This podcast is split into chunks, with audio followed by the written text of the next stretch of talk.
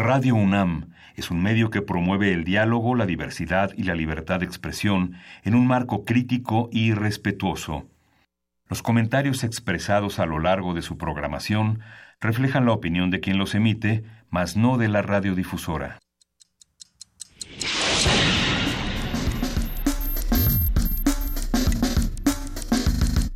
Primer movimiento. El mundo desde la universidad.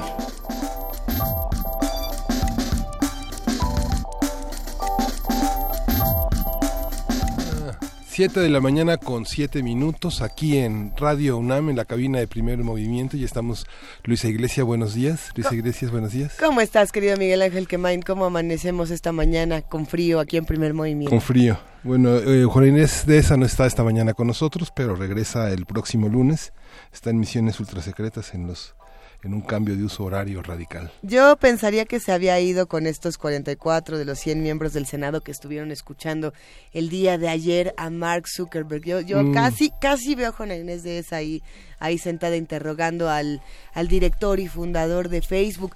Qué interesante la conversación, estas cinco horas de conversación. Yo creo que no todos eh, nos echamos las cinco horas, Sí. eh, pero de, de cualquier manera, creo que todos los fragmentos de esta conversación son rescatables. Es interesantísimo ver esta, este tipo de charlas, este tipo de argumentos y tratar de entender de qué realmente se está disculpando Mark Zuckerberg, querido Miguel Ángel, que no es de lo que parece. Es interesantísimo. En, en un primer planteamiento se dice, ah, es que se está disculpando porque prácticamente él no sabía ¿no? Que, que esto iba a pasar. Después de, de un- de un- unos minutos de charla, lo que se entiende es que, que Facebook como tal tiene completamente claro el uso que se le dio a la red social, quiénes la utilizaron, cómo fue que ocurrieron todos estos mecanismos y bueno, por supuesto esta disculpa que es como, bueno, se nos salió de control. eh, pero de que sabíamos y sabíamos y de que sabíamos exactamente lo que estábamos haciendo, por ejemplo, por Donald Trump, pues sí lo sabíamos. Y Mark Zuckerberg toma toda responsabilidad por ser el dueño de, de Facebook y se disculpa con estos senadores, que por cierto es muy divertido ver que no tienen ni la menor idea de cómo funcionan Facebook, Twitter, eh, ninguna red social, Snapchat, pues, ni, ni, ni se los ponemos enfrente porque eh, las preguntas que hacían bueno, en realidad quizá tenían razón en hacer estas preguntas tan sencillas en algunos casos, o como ahora sí que con palitos y bolitas, para que todos entendiéramos eh, eh, esta conversación, porque el problema, el gran problema con Facebook ha sido que nos elevan la discusión para que no entendamos lo que realmente están haciendo, Sí. que es robarnos la información. Sí, justamente, digo, es uno de los problemas que las, de las grandes de- de empresas tecnológicas lo saben muy bien, como, como justamente las líneas, eh, la, telefonía dedicada al espionaje, a la interferencia de líneas, que se hace desde los años 80, tiene una gran eficacia en, la, en el espionaje de, del mundo político y del mundo de la resistencia eh, de la oposición en, en, en- en el planeta. Todos estos grandes desarrollos se prueban primero en materiales de guerra y que finalmente eh, eh, se enmarcan en situaciones donde la identidad, la privacidad, la subjetividad están en juego. ¿no? A ver, Miguel Ángel, ahí te van tres preguntas. Se las hacemos también a los que hacen comunidad con nosotros. Eh, ¿Te sentirías cómodo compartiendo eh, con nosotros el nombre de, de o bueno, tu dirección, el nombre del hotel en el que te quedaste anoche o el nombre del lugar en el, en el que dormiste anoche? Hacia el aire ahorita. Pues no. Ah, dice que no. A ver, si has enviado, si te has enviado mensajes con alguien esta semana, ¿compartirías con nosotros el nombre de tus interlocutores, de todos, y qué te escribías? No. Ok, y dice por aquí, eh, creo que de esto se trata. Bueno, estas son las preguntas justamente que Dick Durbin le hace a, a Zuckerberg. Eh, ese es uno de los miembros del Senado, por supuesto demócrata, porque los demócratas andan muy enojados con este tema de las elecciones. Y es así de sencillo, si ninguno de nosotros que estamos aquí sentados lo compartiríamos sin saber que lo estamos compartiendo, ¿por qué, por qué una red social sí lo puede hacer?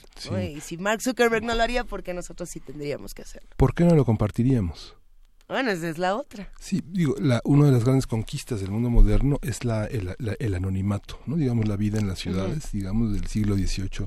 La, la caída del mundo feudal significó que los sujetos plenamente identificados por sus roles eh, cobraran conciencia de quiénes eran y que empezaban con las migraciones en las grandes ciudades a, a mezclarse entre la gente y la, la, la conflictividad de todos sus deseos, de todas sus convicciones, eh, arrojaban un individuo profundamente contradictorio, que refleja la literatura, que está en Goethe, que está en Dickens, que está en Dostoyevsky, que está en la gran literatura, cómo se transforma un sujeto que aparentemente sabía quién era, sobre todo identificado frente a su relación con Dios, y que después se encuentra con que él mismo no sabe muy bien quién es. Bueno, y de ahí justamente se conecta todo lo que estamos discutiendo con lo que vamos a tener el día de hoy en este programa, porque precisamente arrancamos en nuestra sección de héroes y villanos hablando sobre humanidades y ciencias sociales, cómo entenderlas en este siglo XXI.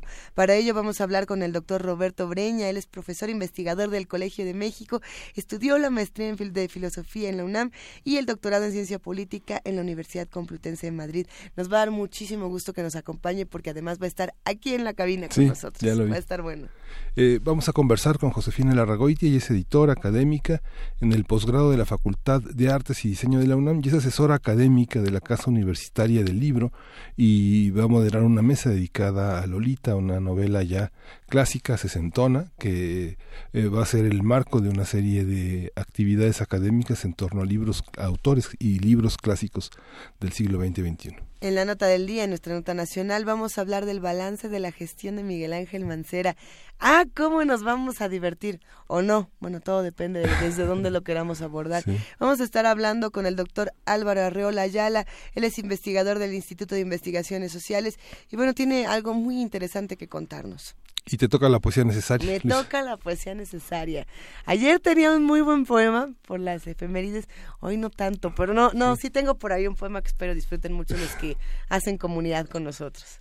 Y vamos a tener en la mesa las campañas negativas. Ramiro Martínez Gutiérrez, quien es licenciado en Administración de Empresas, egresó de la Ibero con una maestría en Mercadotecnia en Michigan State University en East Lansing, Michigan, y actualmente coordina la licenciatura en Mercadotecnia de la Ibero. Vamos a hablar qué significan las campañas negativas en, en el marco de un aparentemente debate de ideas entre los candidatos. Invitamos a todos los que hacen comunidad con nosotros a que se queden con nosotros de 7 a 10 de la mañana en el 860 de AM, en el 96.1 de FM y por supuesto en TV UNAM en el canal 120 y en el 20.1. Le quería tomar una foto a nuestra productora Frida Salier, pero ya no se dejó porque traía el letrero de que es momento de música más chulo de todos los tiempos. A ver si ahorita nos enseña para subirla a nuestras redes. Es, la, es la nueva taquigrafía de...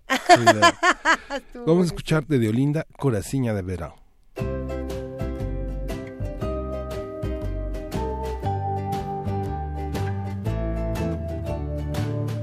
Por que que o sol nunca brilha quando eu fico de férias? Aos fins de semana ou nos meus dias de folga? Eu passo os dias a ver gente em fato de banho, calções e havaiana, e eu sempre de camisola. I one day.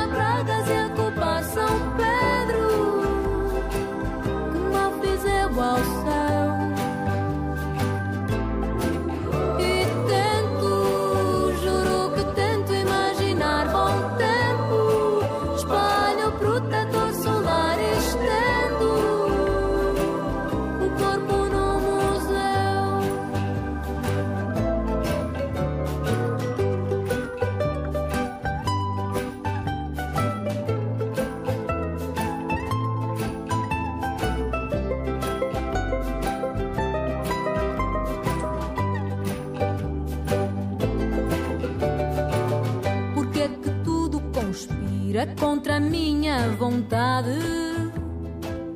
Sim, sim, é verdade. Não estou a ser pessimista. É que a vizinha da cave é sempre a mais bronzeada. Traz um sorriso na cara e não sabe quem foi Kandinsky.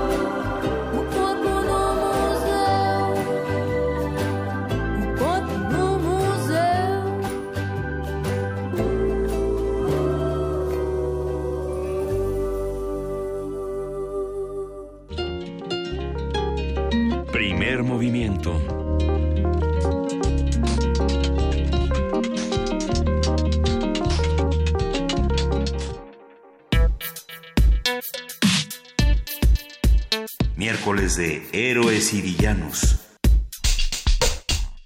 El Colegio de México y la CEP organizaron la reunión hispano-mexicana de Ciencias Sociales y Humanidades con el fin de abrir un espacio para debatir sobre el presente y futuro de las ciencias sociales y humanidades y el vínculo de cooperación entre México y España en esta materia. En este encuentro se contará con la participación de 30 especialistas mexicanos y españoles y bueno, el encuentro precisamente será transmitido vía streaming y permitirá la interacción de los participantes al término de cada ponencia.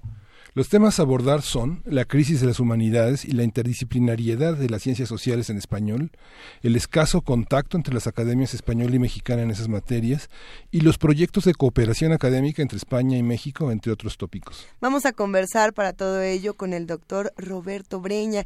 Él es profesor e investigador del Colegio de México, estudió la maestría en filosofía en la UNAM y el doctorado en ciencia política en la Universidad Complutense de Madrid. Como les decíamos, nos emociona muchísimo que nos acompañe en la cabina esta. Doctor Roberto Breña, muy buenos días, gracias por estar con nosotros. No, buenos días, gracias por la invitación. ¿Cómo entrarle a este tema de, de, las ciencias sociales y las humanidades en el, en el 2018 tan complejo? Eh, pues no es fácil de entrada por una cuestión de, de la diversidad de humanidades y ciencias y ciencias sociales. Eh, la reunión que vamos a tener jueves y viernes no puede abarcarlas a todas. Vamos a tener eh, historiadores, antropólogos, sociólogos, un par de filósofos, pero este no podemos abarcarlas todas. En todo caso, eh, ya nada más por la pura diversidad ya es la cuestión es compleja o es difícil. Eh, si a eso se agrega que esta es una reunión hispano-mexicana, pero en realidad vamos a hablar sobre las ciencias sociales y las humanidades en español. Por supuesto que se va a tocar el tema de América Latina. Ine e inevitablemente ¿va? vamos a tener que tocar el tema del predominio del inglés en las ciencias sociales y las humanidades en el mundo en el mundo académico contemporáneo porque es un tema es un tema ineludible digamos no uh -huh. entonces eh, sí me, me, interesa especificarle a, a, al auditorio de primer movimiento que este no va a ser porque escuché por ahí la palabra ponencia este no va a ser la típica reunión de ponencia tras ponencia tras ponencia en la que, para empezar, muchas de ellas son leídas y, y, tienden a ser algo aburridas. Y además, mucha gente se pasa del tiempo, no hay tiempo para la discusión, no hay tiempo para el debate, se acaba una mesa y sigue la siguiente. Esto es un, el formato es completamente distinto. Este es un, este es una reunión de discusión, de debate. De discusión. Y bueno, pasa, va a transmitirse en streaming Así y, es. y se publicarán las memorias. Mm, Bueno, memorias como tales no. La verdad es que yo no soy muy amigo de las memorias. Eh, publicaremos alguna, quizás alguna de las jornadas del colegio, pero ya con algo más, más trabajado que las puras memorias que son especie, de, especie como de transcripciones. Mucho más teniendo en cuenta que, como acabo de decir, no son ponencias. Pero, ¿qué pasa? Es- me pregunto, por ejemplo, a ver, va una joven de veintitantos años y dice, a mí me interesa este tema, pero no tengo ni la menor idea de, de qué es lo que voy a escuchar y qué es lo que voy a discutir. Yo me siento aquí y ¿qué pasa? Bueno. ¿Qué es lo que voy a escuchar? ¿Y qué temas son los que tanto se discuten desde las Bueno, lo que vamos a discutir más o menos en términos generales, ustedes ya mencionaron algunos temas, ¿no? Pero ¿qué se está haciendo en las ciencias sociales y las humanidades en español ahora? Eh, ¿Qué no se hace? ¿Qué no se ¿Por hace? qué no se hace? ¿Qué, ¿Qué se puede hacer? ¿Cómo reaccionar ante este predominio del inglés que acabo de mencionar? Porque esta escasa comunicación, o si no es sí, limitada, yo diría, entre España y México en muchos ámbitos, y más aún entre España y América Latina. Es de llamar la atención, yo creo que a muchos académicos eh, latinoamericanos les debe de llamar la atención la escasa comunicación que hay entre las academias latinoamericanas, ¿no? Cuando hay muchos temas que claramente podríamos estar explorando de manera conjunta. Hombre, no es que no existan proyectos conjuntos, que quede claro. Lo único que estoy diciendo o estoy sugiriendo es que se podrían estar haciendo muchas más cosas. Entonces, ¿Pero qué le impide, Robert? ¿Qué le impide hacer esto? Digamos, uno piensa que gran parte de los investigadores sobre México o sobre España, fundamentalmente extranjeros, han tenido mucho más apoyo de sus universidades, no han tenido tal vez que convencer tanto como... lo- y muchos de los trabajos se han publicado, son pioneros, la historia de México del siglo XIX en Estados Unidos, en Alemania. Eh, bueno, hay una razón que tiene que ver con eh, lo que Christopher Domínguez Michael en su biografía, excelente biografía De Fray Servando, llamó el mexicocentrismo de, de Fray Servando. Bueno, los académicos mexicanos, como los argentinos, como los chilenos, como los colombianos, sufren de lo que el equivalente al mexicocentrismo. Entonces, hombre, cuando la historia es nada más la historia de tu país, ya de entrada tú te estás limitando en cuanto a salir de él, porque tienes esta sensación de que la historia, si es la historia de tu país, pues ¿para qué tengo yo que salir? Yo creo que eso, eso sería un elemento a considerar. Y otro es, vuelvo aquí a la cuestión del, del predominio del inglés, y no solamente el predominio del idioma como tal, sino en el, el imaginario este de la academia, de que la academia anglosajona es lo máximo. ¿No? Es que justamente ah, hay una discusión muy interesante de si los académicos están eh, ahora sí que dándole en la torre a las humanidades y sobre todo a la construcción del conocimiento. No lo sé, te lo pregunto porque puede ser interesante. Bueno, ese, es- ese sería un tema, digamos, adyacente, que sería la cuestión de la, lo que se llama la crisis de las humanidades. Y ahí también hay que tener cuidado y hacer distinciones, eh, porque una vez más, en Inglaterra y en Estados Unidos esta crisis, por lo menos, por lo menos ciertos indicadores son bastante más claros. Pero yo les, les eh, acabo de escribir un textito sobre la supuesta crisis de las humanidades en México, y bueno, una de las cosas que descubrí es que si tú revisas la matrícula de estudiantes en las humanidades, y en varias ciencias sociales muy vinculadas a las humanidades, porque luego la distinción es un poco borrosa. Eh, en los últimos, desde que se iniciaron como disciplinas universitarias, no hay, no, no hay, no hay una, nunca, no hay- nunca ha habido una tendencia a la baja. No solamente es que los números absolutos crezcan, eso es, eso es natural. En términos porcentuales, la línea, esa, la línea es ascendente. Entonces hay que tener cuidado, incluso desde el término crisis. Una crisis es, ¿cómo puede ser, cómo podemos hablar de una crisis que yo estoy desde que yo tengo uso de razón escucho la crisis de las humanidades. Yo creo que habría que hilar más fino. Yo creo que la- lo que se llama crisis de las humanidades es más bien una crisis de los valores, digamos, que sostienen la visión de las humanidades. Pienso sobre todo literatura, filosofía, historia, con los, los valores que sostienen a las sociedades capitalistas en general, sea cual sea esta sociedad. ¿No? Son valores que claramente y maneras de ver el mundo y mane- de ver al hombre y de ver al mundo, pues que claramente y necesariamente entran en colisión. Pero esa no es una crisis porque no es una cosa momentánea. Esto es una cosa que existe desde que existen las humanidades, desde que existe la sociedad capitalista y que yo creo que va a seguir existiendo. Esa tensión es prácticamente inevitable. Sin embargo, muchas, eh, uno, de los grandes prejuicios, no sé si lo sea tanto, es que el mundo académico está bastante lejano de la actualidad. ¿No? Pareciera que la legitimidad de las eh, ciencias sociales, de, las, los, de los temas de investigación, se hacen muy a posteriori, ya cuando la realidad pasó, ya cuando los hechos pasaron, entonces los académicos los abordan. ¿Eso es cierto? No, no, qué, qué, curioso, bueno, no curioso, pero me, me diste en el clavo. otro motivo para hablar de crisis de las humanidades, sobre todo yo diría a partir de mediados del siglo XX, tiene que ver justamente con esto las humanidades parecen ir siempre un poco por detrás de la realidad. La realidad social se mueve con un dinamismo tal, insisto, más o menos, vamos a decir, desde el final de la Segunda Guerra Mundial, que muchas veces cuando se habla de crisis de las humanidades, no es tanto que una visión, digamos, administrativa o gerencial o, o, neoconservadora o ultracapitalista, como la quieras denominar, predomine en el ámbito académico en general.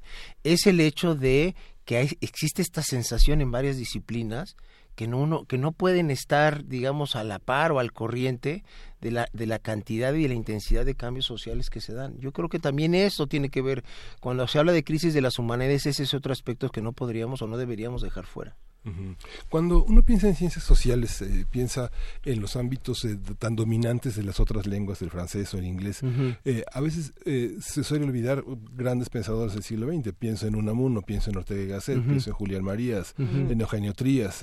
digamos, hay todo un conjunto, pero ¿qué son ellos, digamos, este, frente a, pensadores que han tenido como una, una enorme publicidad? Pienso en Michel Foucault, Derrida, Deleuze, este, no sé, los, los que estudiamos que en la, UNAM de sociología, tal como Parsons, este Malinowski, digamos, todo ese universo anglosajón, pero también francés y también alemán, ¿no? Sí, bueno, eso una vez más tiene que ver con la cuestión del idioma, eh, porque hay una especie de prejuicio y si existe en, el ámbito académico, tú imagínate en el ámbito en general, en que el simple hecho de que el autor sea extranjero y que por lo tanto habla otro idioma, ya le da una legitimidad académica que si es en español, híjole, pues yo lo, uno lo pone en duda de entrada, digamos, ¿no?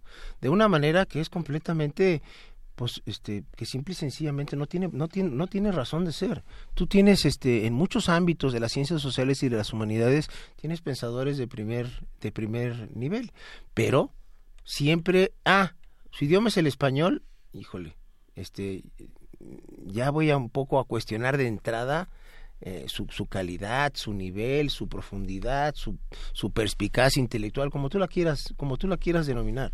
Sí hay, sí hay, yo los, los, digo, llevo muchos años en el mundo académico y claramente y sobre todo el idioma inglés, inglés eh, eh, tiene esta especie como de, de, de, de carácter mirífico de que todo ya lo, lo, lo, lo, rodea de un halo de legitimidad académica. Bueno, pero ¿es gratuita esa legitimidad académica o realmente hay algo que a lo largo de los años le haya dado ese eh, carácter? bueno, a ver, es que bueno que haces la pregunta y la, planteas así, porque yo creo que la cuestión del predominio del inglés no se trata de, de, demonizar y de tomar esta actitud de, bueno, es que si mi idioma es el español, yo no tengo por qué publicar en inglés. Bueno, pues no, no, ¿te quieres, te quieres quedar nada más con el español? ¿Quién, va, ¿Quién pierde? ¿Quién pierde en términos de auditorio? ¿Quién pierde en términos de poder tener intercambio con algunos grandes académicos? Que sí escriben en inglés. Claro que hay muchos grandes académicos que escriben en inglés, por supuesto que sí. Pues te lo pierdes tú. Y te quieres quedar nada más con tu nicho y con tu mundo y, con, y dentro de una zona relativa zona de confort, pues quédate. Pero yo creo que te vas a perder de mucho.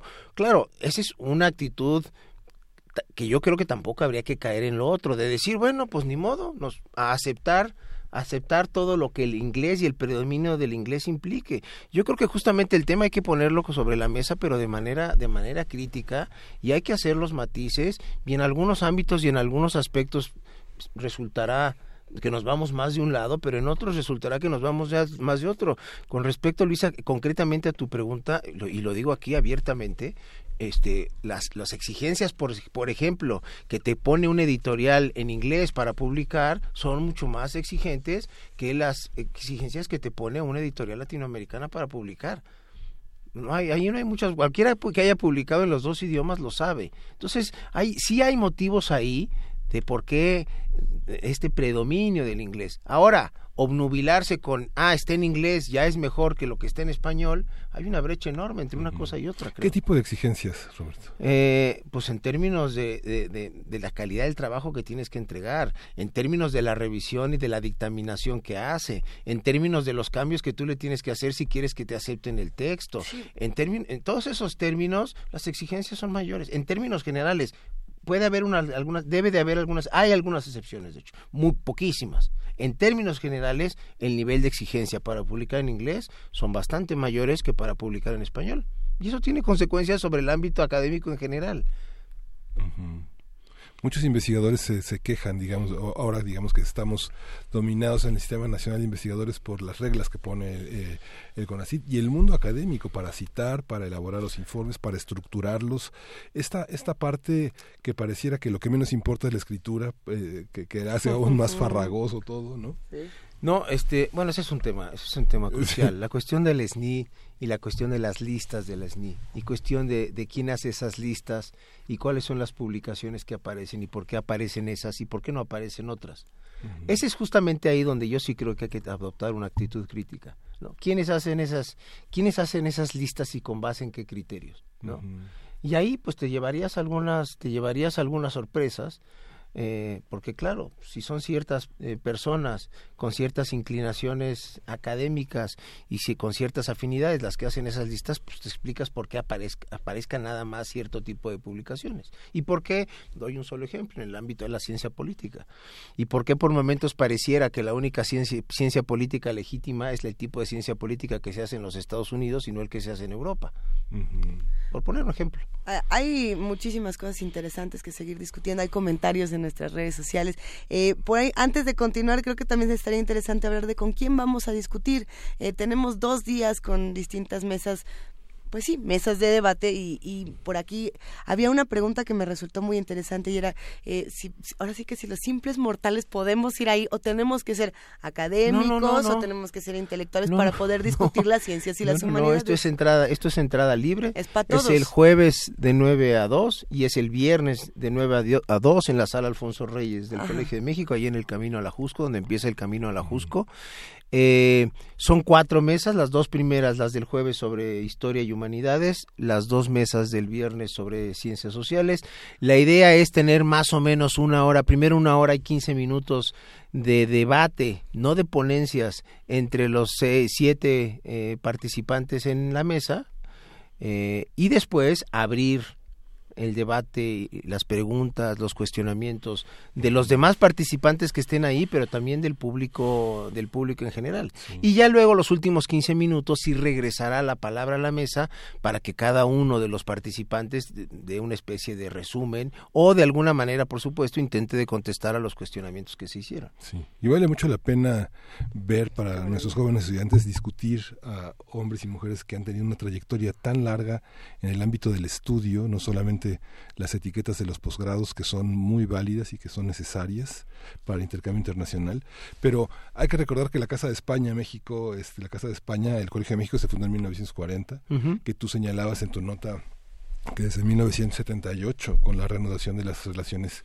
diplomáticas entre México y España, no había, no habíamos tenido esa, esa cercanía con la academia. Un evento de este calibre, ¿no? Y que ahora, en el marco de todo lo que está pasando en España, de todo el cuestionamiento con las universidades, de todo este peligro que el mundo académico enfrenta con la baja de presupuestos, con la incidencia de la política, va a ser aún más significativo, ¿no? Sí, la mitad, eh, prácticamente la mitad de los participantes son españoles. Y aquí sí quiero reconocer el, apoyo de la Secretaría de Educación Pública, porque sin ese, sin ese apoyo no hubiéramos podido traer esa cantidad de, a esa cantidad de gente. Y sí, yo, y este espacio lo quiero aprovechar para animar a todos los universitarios que nos están escuchando, que les interesan las ciencias sociales, que les interesan las humanidades y que tienen ahora la oportunidad de tener frente a ellos y escuchar durante un rato e incluso tener intercambios con 30 académicos que yo diría de primer nivel en cada uno de sus campos. estos no son estos no son este académicos de segunda división, son académicos de primera este muchos de ellos además relativamente jóvenes, porque eso también me interesaba a mí. A mí no me interesa rememorar o conmemorar nada. A mí lo que me interesa es que se debata lo que se está haciendo ahorita cómo se está haciendo, por qué se está haciendo y también, insisto, lo que no se hace y por qué no se hace y qué se puede hacer. Y eso, hombre, yo creo que van a ser esas dos mañanas, yo diría desde una punta de vista intelectual muy provechoso. Entonces, para mí este espacio, y se los agradezco, es un, como es un espacio eminentemente universitario, creo que si esa sala, Alfonso Reyes, no se llena de universitarios, no se va a llenar de nada. ¿Por qué, es importante eh, debatir en este momento las ciencias y las humanidades? Y eh, sobre todo, ¿por qué es importante cuando todo el mundo quiere debatir eh, qué, político le da más miedo y, qué cosa será más viral en Internet? ¿Por qué tenemos que regresar a estos temas tan urgentes? Bueno, a ver, yo aquí voy a hablar sobre todo de las humanidades más que de las ciencias sociales. Yo creo que, y, y tomo un poco el final de tu de tu pregunta, ¿no? Porque eh, esta cuestión del internet y lo viral, etcétera, que se, vive se vive como muy aceleradamente, ¿no? Los y los jóvenes viven muy aceleradamente y pegados 24 horas al día a, un a una pantallita. Y pues hombre, las humanidades si algo tienen, si algo requieren es tiempo y es reflexión y es es lectura y eso es algo que, que, el mundo moderno no valora mucho, ni el tiempo, ni la reflexión, ni la lectura. Y cualquiera que lea, eh, que lea historia, o que lea filosofía, o que lea literatura, pues sabe muy bien todo lo que los no necesito yo aquí enumerarles todos los valores que están implícitos porque cualquiera que haya leído cualquiera de esas de esas humanidades o que se interese en esas humanidades entiende casi de manera instintiva o natural los valores que están detrás de, de esas de esas de, esa, de esas disciplinas de esas experiencias de esas prácticas de esas vivencias humanísticas vamos a llamarlas así. Hombre eh, y que ya lo dije están en evidente contradicción no en tensión, en evidente contradicción con los valores que rigen a las sociedades capitalistas y este y este pues yo lo yo, yo lo llamaría fatuidad de la pantallita. ¿No? Entonces, hombre, me gustaría pensar que hay jóvenes que, que no nada más quieren estar pegados a la pantallita, sino que les interesa la literatura, que les, les interesa la historia, que les interesa la filosofía y que les interesan también las otras ciencias sociales que van de, sobre las cuales vamos a, ocuparnos, la sociología, la, antropología, eh, en fin. Este... Y es muy interesante el Colegio de México, es muy emocionante, digamos, hace 20 años es una institución que consiguió su autonomía, fue distinguida con el premio Príncipe de Asturias. Es, nuestro el Colegio de México, es de México. No, no, no, por supuesto, hombre, el colegio es una institución pública y el colegio y, mi sueldo y el sueldo de todos los profesores del colegio, profesores investigadores del Colegio de México sale de los impuestos de todos los mexicanos. Por eso me, gusta, sí quiero insistir mucho, Luisa ya lo dijo, pero esto es entrada libre. Lo único que les van a pedir a la entrada a los polis del colegio es una identificación, a cambio les dan un gafete de, de la institución para que puedan acceder y cuando salgan regresan el gafete y les regresan su, su identificación. Pero no necesitan ser ni siquiera universitarios. Quien quiera asistir el jueves y el viernes a la sala Alfonso Reyes del Colegio de México puede hacerlo. Ahora, Roberto, muchos de estos investigadores son muy conocidos. Digo, nada, nada menos van a cerrar con eh, John Juaristi de la Universidad de Alcalá, que llegó hace como 30 años a México como un gran poeta. Ese es el viernes, ¿verdad? Es el viernes, ¿no? Juaristi. es interesante que un, un, científico social, un hombre de historia, sea, antropólogo, crítico literario, muy reconocido en España. también un poeta. Sí, sí, sí. De hecho, él, él no solamente participa en una de las mesas, sino que va a estar en la ceremonia de clausura. En parte eso se explica también porque, porque eh, Juaristi es de la Universidad de Alcalá, que apoyó también eh, la organización de, de, este, de esta reunión. ¿Vamos a encontrar libros de todos ellos? ¿Van a estar a la venta en la este, librería? bueno, está en la, en la librería que está justo a la entrada de la sala Alfonso Reyes. Este, hay libros de, pues no sé si de todos, pero de, de, la inmensa mayoría de ellos. Hay libros en la, en la biblioteca del fondo, perdón, en la librería del Fondo de Cultura, que está justo bajando las escaleras a las, hacia la sala Alfonso Reyes. A ver, compartiendo un poco de lo que nos dicen en, en redes sociales, Verónica nos comenta, las humanidades también están en la pantallita, las humanidades digitales, por ejemplo. tiene, tiene su parte de razón, por supuesto, y hay cosas muy interesantes que discutir. Eh, Tania nos dice, si no podemos ir, lo van a transmitir en vivo, ¿en qué página? Eh, va a haber este en la, en Agenda Colmex, nada más entran a la página del colegio y ahí en Agenda Colmex ponen reunión hispano-mexicana y ahí va a estar la transmisión en vivo. Y mira, por acá eh, Letras en el Aire y R. Guillermo, los dos apuntan a la crisis. letras en el Aire nos dice, tan temprano ya metidos en crisis. Y por acá R. Guillermo nos dice, la crisis de las humanidades o la insoportable levedad del intelectualismo. Bueno, eh, ¿es buena la crisis? ¿Es bueno estar en crisis en ciertos momentos? Bueno, yo insisto que a mí el término no me parece muy útil porque una crisis, no porque no, no, una crisis que dura medio siglo pues no es una crisis es otra cosa. Es una situación ya estructural no es una crisis pues.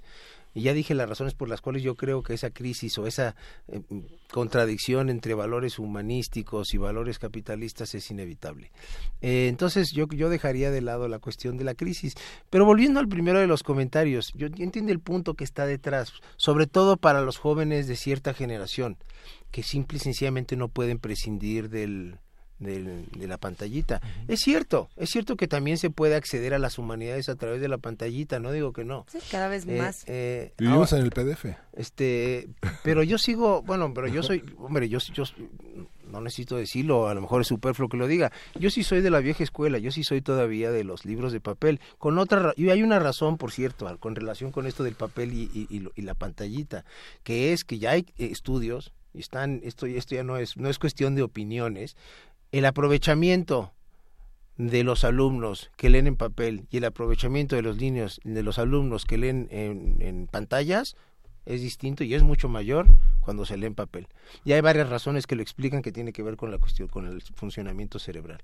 Hay un, de, de entrada, hay un hábito para todo lo que se lee en pantalla, leerlo a un cierto, a una cierta velocidad que, que, no se aplica cuando se lee en papel. Es una cosa, hombre, suena a sentido común y es de sentido común. Y antes yo lo intuía porque veía que mis alumnos, que el aprovechamiento de mis alumnos de un tiempo a, la fecha disminuye. Ahora ya que me encontré finalmente estudios, por cierto, hechos en Inglaterra y en Estados Unidos, y resulta que, efectiva, que efectivamente este si hay diferencia ¿eh? no es lo mismo leer en pantalla que leer en papel. Yo no, yo definitivamente no defiendo eh, estas plataformas digitales. De hecho trato de, de, limitar el uso de estos de estos artefactos.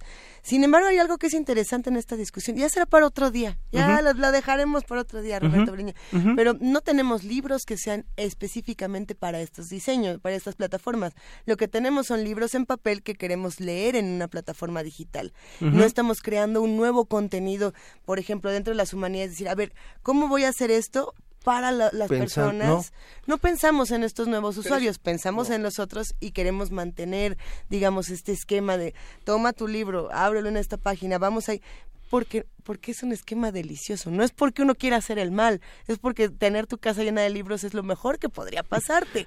Pero no pero hemos va pensado Pero va a llegar ese, va a llegar ese momento que tú estás sugiriendo, sin duda, ¿eh? que los libros ya van a estar, van a ser, ser concebidos para hacer libros digitales y para ser leídos y subrayados y etcétera. Y que el aprovechamiento sea otro. y el aprovechamiento será otro. Y definitivamente la digitalización, digo, hay muchos libros de fondo reservado, hay muchísimos documentos ahora pensando en los historiadores en Sevilla y en, y en el Archivo General de la Nación y los archivos mexicanos, que no, que muchos investigadores eh, de edad, digamos que tienen hoy 50 años, muchos de ellos no han visto el documento original porque está reservado, porque está refrigerado porque está en alguna parte del archivo guardado, pero la, en pantalla está. ¿No? Mm, sí, en fin, yo no quiero establecer qué bueno una rivalidad. qué bueno del comentario de la, de la, de la persona que mencionaste hace rato, Luisa, porque yo no quiero establecer un juego de suma cero entre las humanidades y lo digital, porque la verdad sería una vez más empobrecer la discusión. la cuestión una vez más es más compleja.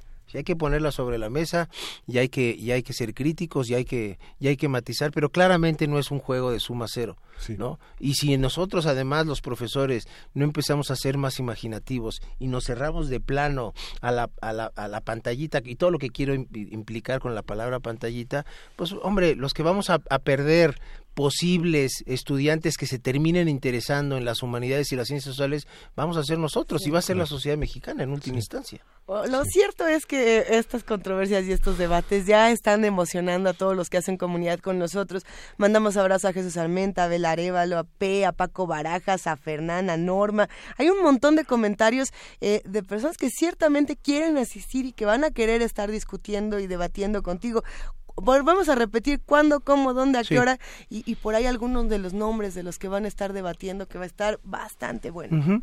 Va a ser eh, eh, mañana y pasado mañana, jueves 12 y viernes 13, en la sala Alfonso Reyes del Colegio de México, ahí donde empieza el, el Camino a la Jusco. Empezamos a las 9 de la mañana el jueves y a las 9 de la mañana el viernes. Dos mesas sobre historia y humanidades el jueves, dos mesas sobre ciencias sociales eh, los viernes. Va a haber académicos no solo del colegio, eso es importante decirlo, y porque esto a mí me parecía muy importante.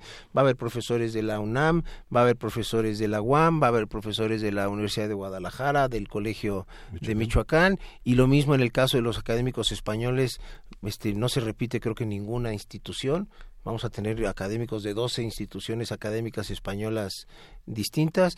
Hombre, este, y una diversidad de humanidades y disciplinas, no las repito porque ya las mencioné. Insisto, yo creo que es una excelente oportunidad. Invito y conmino, invito y animo a los a los a los radioescuchas y sobre todo a los universitarios que se animen a lanzarse mañana y pasado mañana al colegio. Yo creo, yo espero que llene las expectativas que ustedes pongan en, en, en saber un poco más ¿Cuál es, el, vuelvo a la cuestión, al, terminito, término este del estatus eh, de lo que se está haciendo ahorita en las ciencias sociales y en las humanidades en español y, de debatir y discutir en serio, con seriedad, digamos, sin, sin ponernos muy sofisticados porque sabemos quiénes van a ser el auditorio, pero sí con seriedad, este, ¿en qué estamos con las ciencias sociales y las humanidades en español en esta segunda década del siglo XXI? Qué deliciosa conversación, muchas personas emocionadas del otro lado y por supuesto que estaremos contigo, Roberto Breña, de verdad muchísimas gracias. Gracias a ustedes por la invitación y un saludo a su auditorio. Vuelve pronto a esta cabina. ¿Cómo no? Con gusto. A ver qué seguimos discutiendo. Gracias, claro que sí. Nos vamos con un poco de música mientras leemos todos los comentarios que nos llegaron.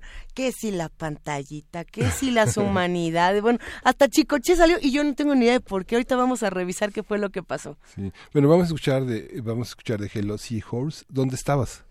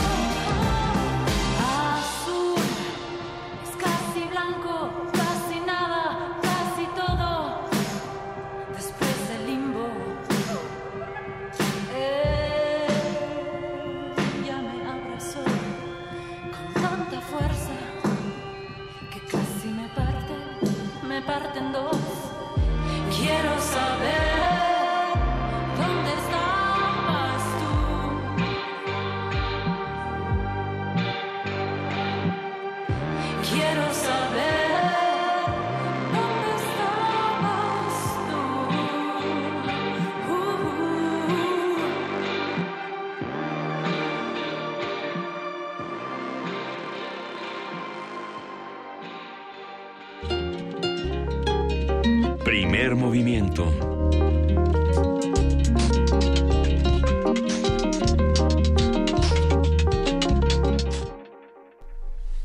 Y en este momento son las 7 de la mañana con 50 minutos.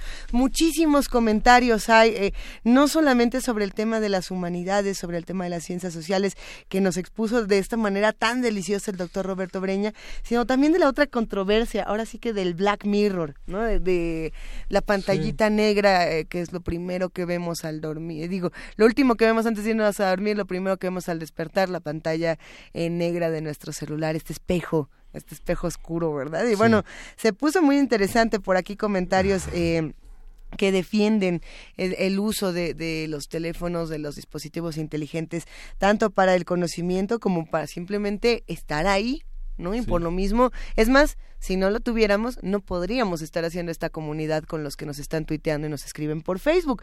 Por otro lado, pues acuérdense que empezábamos este programa hablando de la controversia de Mark Zuckerberg y de qué pasaba con Facebook.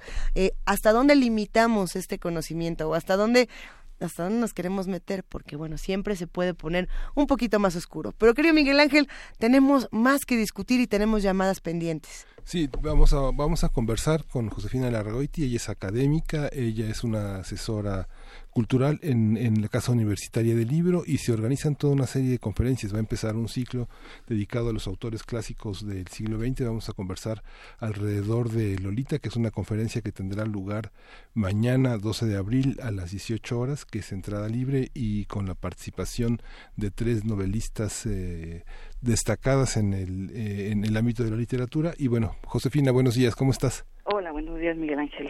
A ver, cuéntanos, mañana, mañana, eh, hace, este, hace casi 119 años, en un 22 de abril, habría nacido Vladimir Nabokov en, San, en San Petersburgo.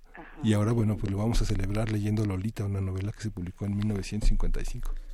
Sí, lo vamos a celebrar porque lo que primero, bueno, la intención de la casa antes que nada es regresar a la gente al libro, hablando pertinentemente de los celulares, que uno duerme ya no con un libro en la mano, sino con el celular, ¿no? Quisiéramos que regresaran y rescatar un poco al libro a partir de los eh, clásicos, los clásicos que son como latentes y actuales en, nuestro momento, y buscamos en este momento empezar con Nabokov, porque pensábamos exactamente, es un tema que puede ser muy, muy actual, muy conocido, todo el mundo tiene su Lolita en la cabeza, ya sea por haber leído el libro o por haber visto las películas que nos la objetivaron, ¿no?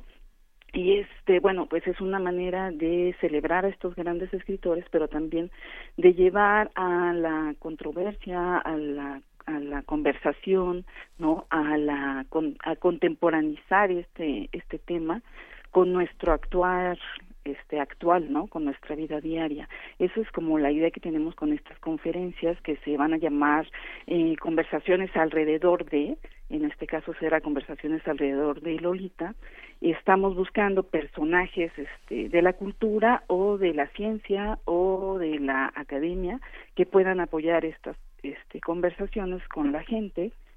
Y en este caso, bueno, nos tocaron tres mujeres escritoras, este, eh, que además dos de ellas son periodistas, muy preocupadas alrededor de lo que es la mujer y, y bueno, esta Ana Clavel que tiene además este libro de ensayos que se llama Territorio Lolita, donde pues nos plantea muchas más Lolitas ya más contemporáneas, ¿no? Entonces, e, en esencia esta es la idea de este este ciclo y bueno, seguirán habiendo muchos más. Hay en este caso este libro de Nabokov puede ser más este hacia los sentimientos, hacia la psicología, pero bueno, vamos a tener otros que pueden ser este, ciencia ficción y lo único que vamos a buscar es que nos cuestionen la realidad, ¿no? De esta manera artística, natural, humana, subjetiva que tiene el libro y cómo se objetiva ya, en este caso con Lolita, el cine nos objetiva la Lolita y y pero bueno el placer de tener nuestra propia Lolita en la cabeza a partir de un libro eso también es lo que queremos rescatar.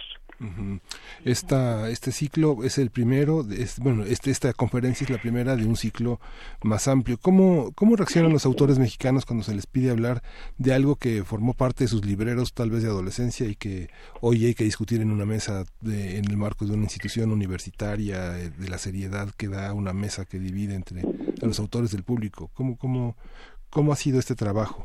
Bueno, este, la recepción ha sido muy interesante porque en este caso Cololita les emocionó mucho, ¿no? Eh, hubo autoras que, que también invitamos antes, pero no podían por el día y decían, no, por favor, cámbianos, cámbianos la fecha porque queremos hablar de eso. Este, quieren hablar desde su punto de vista muy personal, eso me lo hizo ver también Verónica Ortiz. Este, no, no quieren como academizar de ninguna manera, aunque ella tiene también estos conocimientos sobre género, ella quería hablar su, su propia percepción de Lolita. Yo creo que muchos que hemos leído Lolita y después visto las películas, eh, entendemos que hay muchas otras cosas que ver, ¿no? Que, que se manejan actualmente o, o cómo Lolita te lleva al fetiche, ¿no? Al fetiche que ya le quita todo este este sabor, este, al deseo, a este deseo que no se te que no terminas nunca, ¿no? Como este que plantea Lacan, o sea, mejor que no termine nunca porque entonces me voy a morir. Este, siento que en este caso la recepción ha sido muy buena y en otros casos que hemos tenido ahorita ya invitados este sobre temas que son ya más políticos, aunque también es literatura, también hemos tenido como mucha recepción interesante, pero mucha necesidad de, plantear sus puntos de vista personales. ¿no? Eh, la Casa Universitaria del Libro tenía como una tradición de, desarrollar estos temas. Es un ciclo que es una apuesta. ¿A qué público, qué, qué sectores eh, buscan, buscan tener cerca? Mira, la ventaja de la casa es que eh, aparte de que tenemos el público académico, que por supuesto es parte de nuestra nuestra labor, ¿no? Como académicos, este, pues puede llegar cualquier persona. Es mucha gente de la colonia, mucha gente de la colonia Roma, ¿no? También mucha gente adulta que está buscando algo para para pensar, para leer, para entretenerse.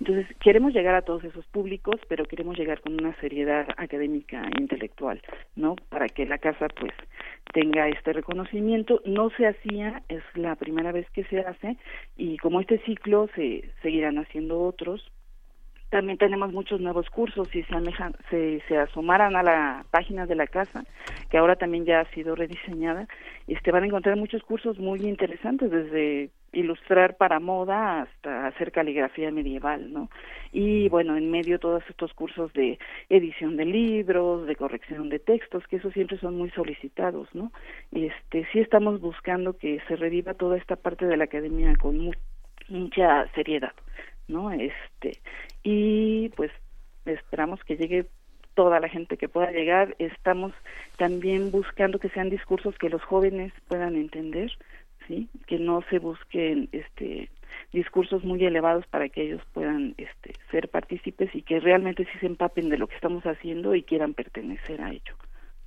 Pues muchas recordamos mañana a las 18 horas eh, eh, Verónica Ortiz, Ana Clavel y Miriam Laurini, dos periodistas, una ensayista y narradora, y justamente en la casa, ¿dónde está la casa universitaria de La casa universitaria en Orizaba y Puebla, sí, en la colonia Roma, es una casa muy bonita, ¿no? Este, ya, ya estar en el espacio nos transporta a otro lugar y, y creo que estar en el espacio y luego imaginar la literatura a partir de estos libros tan interesantes que por algo han trascendido, ¿no? Son actuales porque nos siguen tocando en la realidad. Este, pues es una experiencia que de verdad vale la pena. Eh, ¿Vamos a poder llevar nuestro libro o, vamos, o podemos comprar uno allá?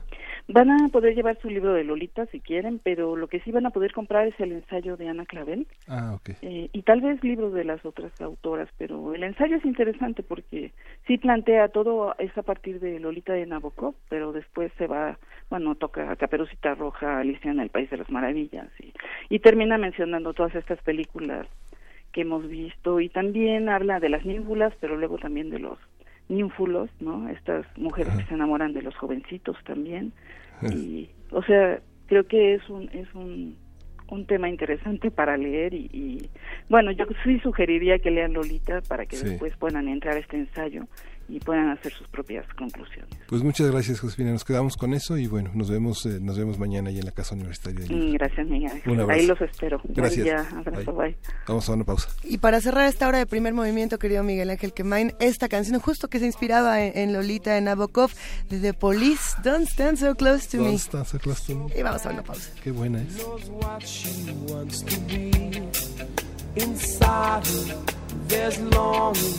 This girl's an open page, bookmarking. She's so close now.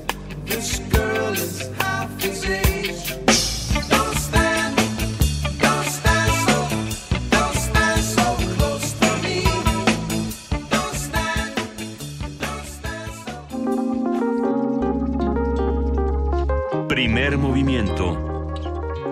Hacemos comunidad.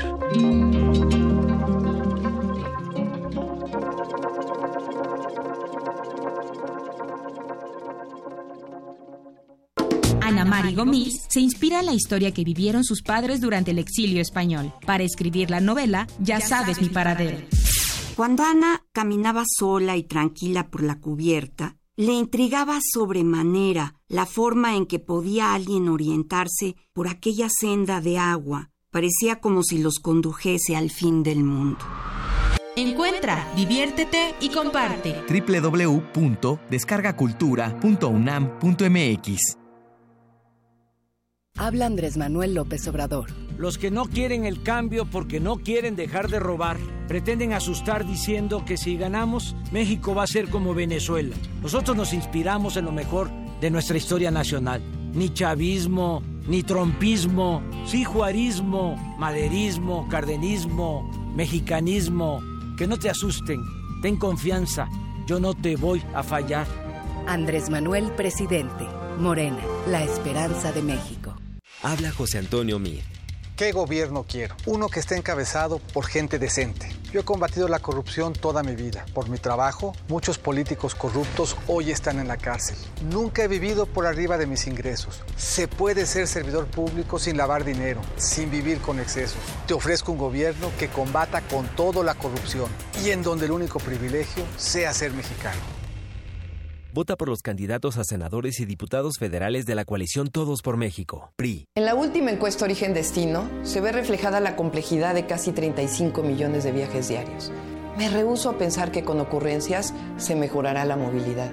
Es cuestión de capacidad y de honestidad. Cambiemos la ecuación. Nos urge un sistema inteligente de planeación y operación de la movilidad que disminuya los tiempos de traslado, la contaminación y que esté sustentado en las personas. Claudia Sheinbaum, candidata a jefa de gobierno de la Ciudad de México. Innovación y esperanza. Morena. Demostrar que existe disciplina, orden y disposición para la lucha. A 50 años del movimiento estudiantil de 1968. Radio UNAM ha abierto para usted un buzón de voz en el cual queremos oírlo. ¿Vivió usted esos tiempos? ¿Tiene una historia que compartir? ¿Sabe algo que merezca ser difundido? Marque al 56 23 32 81 y déjenos su testimonio. M68. Voces contra el olvido.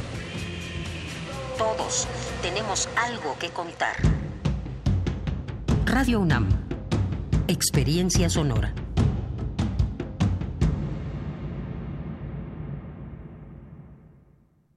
Para las que siempre están ahí, para las que nunca nos han dejado solos, para las que son echadas para adelante, para las que se la rifan, para las que siempre ven por todos, para las jefas. Mi primer compromiso es de jefa a jefa. Apoyaremos a un millón de mujeres con 2.500 pesos al mes, porque en esta ciudad siempre le echamos la mano a la gente. Porque cuando a ellas les va bien, a todos nos va bien.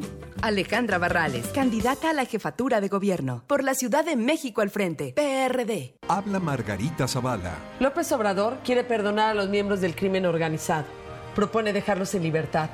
Yo los voy a enfrentar decididamente con toda la fuerza y la inteligencia del Estado. Él dice no al ejército y a las Fuerzas Armadas. Yo digo sí a nuestros soldados y nuestros marinos. Tendré la mejor policía de México, porque voy a fortalecer las instituciones de seguridad y de justicia. Porque para proteger a tu familia hay que tener valor. Valor es Margarita Zavala, presidenta. Alejandra Barrales. Ricardo es capaz y determinado, sabe sumar y hacer equipo. Miguel Ángel Yunes Márquez. Yo estoy con Anaya. Xochitl Galvez. Estoy con Anaya. Salomón Chertorivsky. Estoy con Anaya. Luis Donaldo Colosio Riojas. Estoy con Anaya. Miguel Ángel Mancera. Vamos con Anaya. Diego Fernández de Ceballos. Estoy con Ricardo Anaya porque es un joven brillante y capaz. Ricardo Anaya, de frente al futuro. PAN. Dejar huella en cada aula de la UNAM es un deber de un verdadero Puma. Deja tu huella y apoya Fundación UNAM a de cara a miles de universitarios. Súmate 5340-0904 o en www.funam.mx. Contigo hacemos posible lo imposible. Búscanos en redes sociales, en Facebook como Primer Movimiento UNAM y en Twitter como P Movimiento o escríbenos un correo a primermovimientounam@gmail.com. Hagamos comunidad. Si les contáramos lo que estábamos discutiendo afuera del aire, Es el nuevo Emilio o de la educación de, Mont- de, de Rousseau. eso era lo que estábamos discutiendo, Sí, Miguel. la nueva. Eloísa.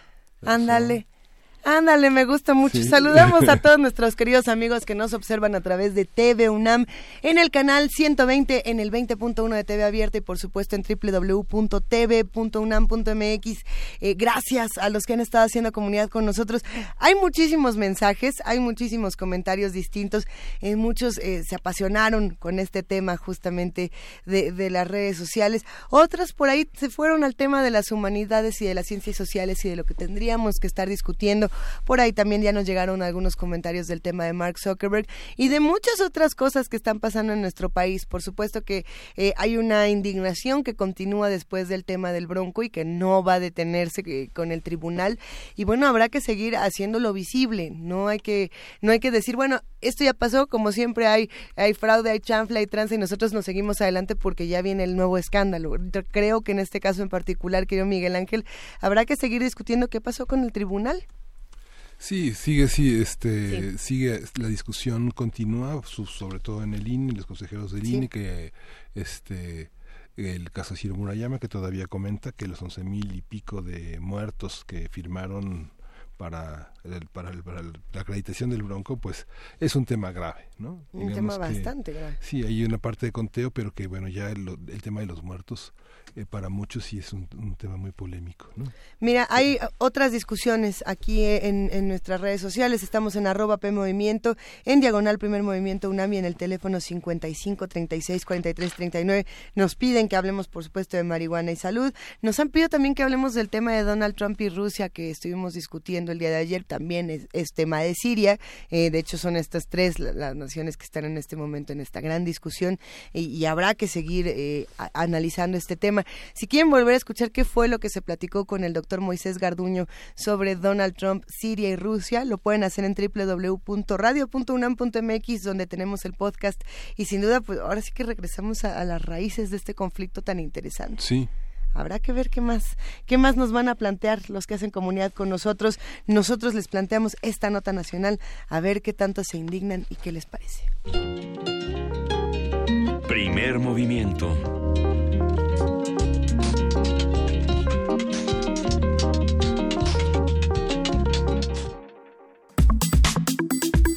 Nota nacional.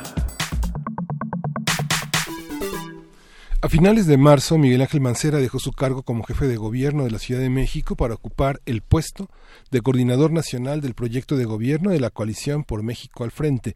Mancera gobernó desde 2012 y ahora también buscará un escaño en el Senado con el Partido Acción Nacional por la vía plurinominal. Al anunciar su separación del cargo, Miguel Ángel Mancera dijo que durante su gestión tuvo que tomar decisiones que provocaron molestias, pero afirmó que correspondió a un gobierno en la búsqueda del bienestar común. En diversas entrevistas, el exmandatario local ha presumido los proyectos más trascendentes dura- durante su mandato, como la primera constitución de la Ciudad de México. Sin embargo, abandonó el cargo con la aprobación más baja para un mandatario capitalino desde que el PRD gobierna la Ciudad de México. Y bueno, hay que hablar. ahorita, ahorita seguimos discutiendo. Los temas más polémicos durante la gestión de Miguel Ángel Mancera son la inseguridad, la reconstrucción tras los sismos del mes de septiembre, el alza en el boleto del metro, las fotomultas, entre muchísimos otros que han afectado a nuestra ciudad. Después de la renuncia de Miguel Ángel Mancera a la jefatura de gobierno de la Ciudad de México, realizaremos un balance de su mandato, cómo deja la ciudad, qué tan transparentes son sus cuentas y qué queda de ver. Nos acompaña para este análisis el doctor Álvaro Arreola Ayala, él es investigador del Instituto de Investigaciones Sociales y un colaborador habitual de Primer Movimiento. Álvaro, ¿cómo estás? Buenos días. Hola, buenos días, Miguel Ángel. Buenos días, Luisa. ¿Por dónde empezamos la discusión?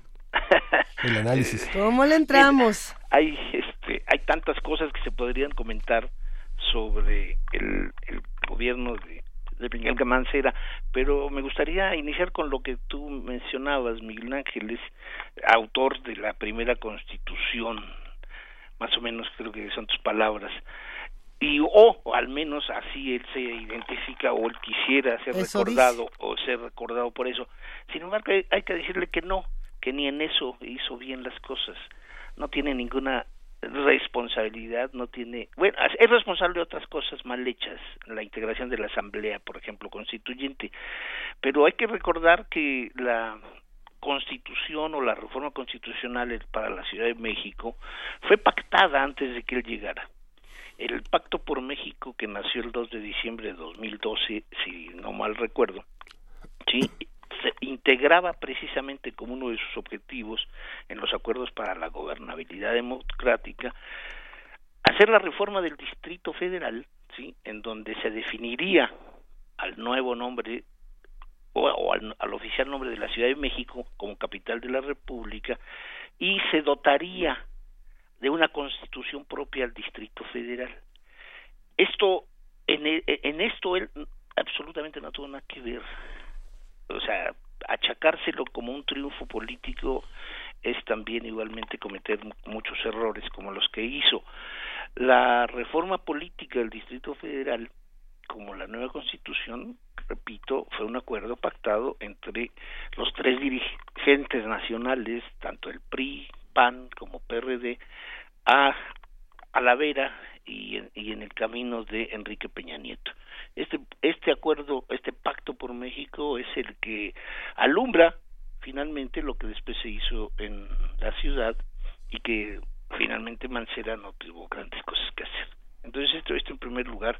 Hay muchas, hay muchas situaciones en las cuales los que vivimos en la Ciudad de México tendríamos que estar ciertamente extrañados y hasta molestos por lo que nosotros vimos a lo largo de casi seis años. Pero una de las cosas que sí habría que recordar es que precisamente hace hace 100, hace 100 en, en Alemania, un sociólogo maravilloso alemán, Max Weber, daba una conferencia a propósito, una invitación de una universidad, y después se recordará esa conferencia como un libro magnífico de Weber llamado El político y el científico y yo creo que había que releerlo y sobre todo para que lo leyeran los políticos profesionales. Y Weber decía algo muy importante que era una característica deseable para los políticos que era tener ética de la responsabilidad como ética de la convicción. Y en el caso por ejemplo de Mancera bueno no vemos que ninguna de las dos se cumpla. Es un político que no tiene ninguna ningún aliento hacia comportarse con responsabilidad y convicción. Responsabilidad en el mejor de los sentidos, o sea, engañó a una población diciéndole que iba a permanecer hasta que culminara su periodo. Y convicción porque finalmente nunca representó en los casi seis años que estuvo una opción ideológica, doctrinal, en la cual uno pudiera sentirse seguro más o menos por la toma de decisiones que hacía. O sea, Mancera nunca con, con, con la bandera de ser independiente y con la bandera de no ser militante del PRD, pues hundió, hundió a ese partido y hundió a quien lo acompañó. Hoy, como coordinador de un proyecto en donde se está apostando por un gobierno de coalición que yo creo que no entiende para nada lo que es eso, sí estaría remarcándose que el sentido de responsabilidad y convicción de este político profesional pues está ausente, a pesar de que haya estudiado un doctorado en Derecho, creo que nunca lo entendió. Esta, esta, esta cuestión que señalas, Álvaro, justamente él recibe una ciudad que desde 1996, diciembre del 97 tiene otros caminos. Muchos de los problemas que ya estaban planteados para construir la, la, a la Ciudad de México como un estado, como el estado 32, ¿no? que, que esta, esta parte, digamos, la, la, elección, la intervención del Ejecutivo en la elección del Procurador, en la elección del Secretario de Seguridad, marcaban esta parte. Y la, y la falta de reconocimiento por parte del gobierno federal de, del costo de la capitalidad, que fue uno de los aspectos que el PRD eh, mantuvo como una bandera de legislativa para poder llegar a la constitución de la ciudad. Esta cuestión de lo que tú señalas, lo que tú señalas, eh, construir la constitución constituyente, eh, ¿cuáles son los errores principales que tiene? Digamos, es una constitución perfectible, pero ¿hacia dónde va en términos de la ciudad que se gobernó durante seis, casi seis años y que tuvo problemas con el agua, con la seguridad, con la participación ciudadana, con el tema de los feminicidios, con el tema del narcomenudeo que no se reconoció sino hasta el final de la, del mandato. ¿Cuáles son esos, esos desafíos que tiene la Constitución en términos de un gobierno, de un gobierno con, con muchos errores como tú lo señalas? El problema no solo, el problema es de origen, Miguel Ángel. Yo creo que aquí tenemos que ser responsables, pero sobre todo cuando se trata de, de proponer y qué bueno que lo recuerdas, o sea, la el deseo de, convertir al Distrito Federal en un estado viene desde añejos años, o sea, uno, el fundador de toda esta discusión, tenemos que reconocerle, es Vicente Lombardo Toledano. Vicente Lombardo Toledano, desde los años 60 que participó en el Congreso Federal, ya señalaba la necesidad de convertir al Distrito Federal en un Estado, con todos los asegúnes y con todas las los derechos y obligaciones a los que a lo que el pacto federal señala para otras entidades federativas. No, el problema en la, de la Constitución que se aprobó en el 17, en el caso de la Ciudad de México, tiene que ver mucho sobre todo con el origen y con la forma y mecanismos para poder obtener un documento. O sea, si, si se recuerda, este, Mancera apoya la propuesta del Ejecutivo Federal, Enrique Peña Nieto, para integrar a 100 100 diputados que serán los constituyentes y de los cuales solamente el 60% fue elegido por voto popular. Los otros 40 fueron de, fueron dedazos, fueron imposiciones y fueron de esos manifiestos. En cualquier otro país del mundo se, se, se sorprendieron y además llegaron hasta el espanto porque al saber que qué tenía que hacer el presidente de la República con seis representantes o el jefe de gobierno con seis representantes en un órgano que tenía que encontrar un documento necesario para tantas situaciones particulares que se tienen en la ciudad. Entonces, eh, el, el origen de la integración de la Asamblea provoca un gran problema que se verá sobre todo cuando de la discusión del, iniciada en 15 de septiembre del 16, que se culmina en febrero del 17, vemos cómo las, los asambleístas tomaron posiciones diferentes, diferenciadas, se llegó a consenso en algunas en algunas cuestiones trascendentes, ¿no? La inclusión, la democracia participativa, las, los mecanismos de forma de gobierno, en fin, yo creo que en esas cuestiones había siempre había que señalar es un avance, como, como es un avance el, que se pueda en una norma constitucional integrar tanto las normas como las garantías de todos los que vivimos en la Ciudad de México, la protección que tenemos a través de una constitución, obviamente que esto va a reforzar un Estado de Derecho. La constitución en sí misma no sería tema ahorita, pero sí lo que podríamos decir es de que el documento es perfectible como todos, es obvio, pero también es cierto que dejó a un lado algunas cuestiones trascendentales y que solamente imitó con lo que a nivel federal se viene señalando, por ejemplo, en cuanto a el ejercicio ciudadano y democrático. Pero creo que creo que es una de las cosas que menos interesarían, sobre todo al saber que una serie de decisiones que se tomaron amparados por esta constitución, sobre todo en el terreno de la capitalidad, como tú mencionas, Miguel Ángel, tiene que ver sobre todo con recursos. O sea, es un gobierno que se identifica sobre todo con la necesidad de obtener recursos de todo tipo. Yo creo que sí sería bueno que en algún momento se conocieran, por ejemplo, las diversas auditorías que se hacen regularmente no solamente por la federación sino por las instituciones públicas sí para conocer qué tipo de proyectos, qué tipo de acuerdos no se promovieron desde el gobierno de la Ciudad de México para contratar servicios particulares con universidades públicas en torno a diferentes proyectos que tienen que ver sobre todo con el agua o con la construcción. O sea, yo creo que sí sería muy sano que conociéramos muchos de los contratos que se hicieron a la luz y al amparo del gobierno de la ciudad en diferentes delegaciones, principalmente Iztapalapa, no para poder para poder saber exactamente hacia dónde tendió la el gobierno en su volcada precipitación a conseguir recursos, recursos públicos que se orientaron no sabemos a dónde. Exacto, ¿a dónde se fueron los recursos? Exacto, eh, ustedes han por ejemplo, han sido constantes en una de las una de las grandes trabas, uno de los grandes problemas que ha tenido el gobierno de la ciudad, precisamente con la UNAM, no a propósito de la construcción de, un, de unos inmuebles en, en Copilco.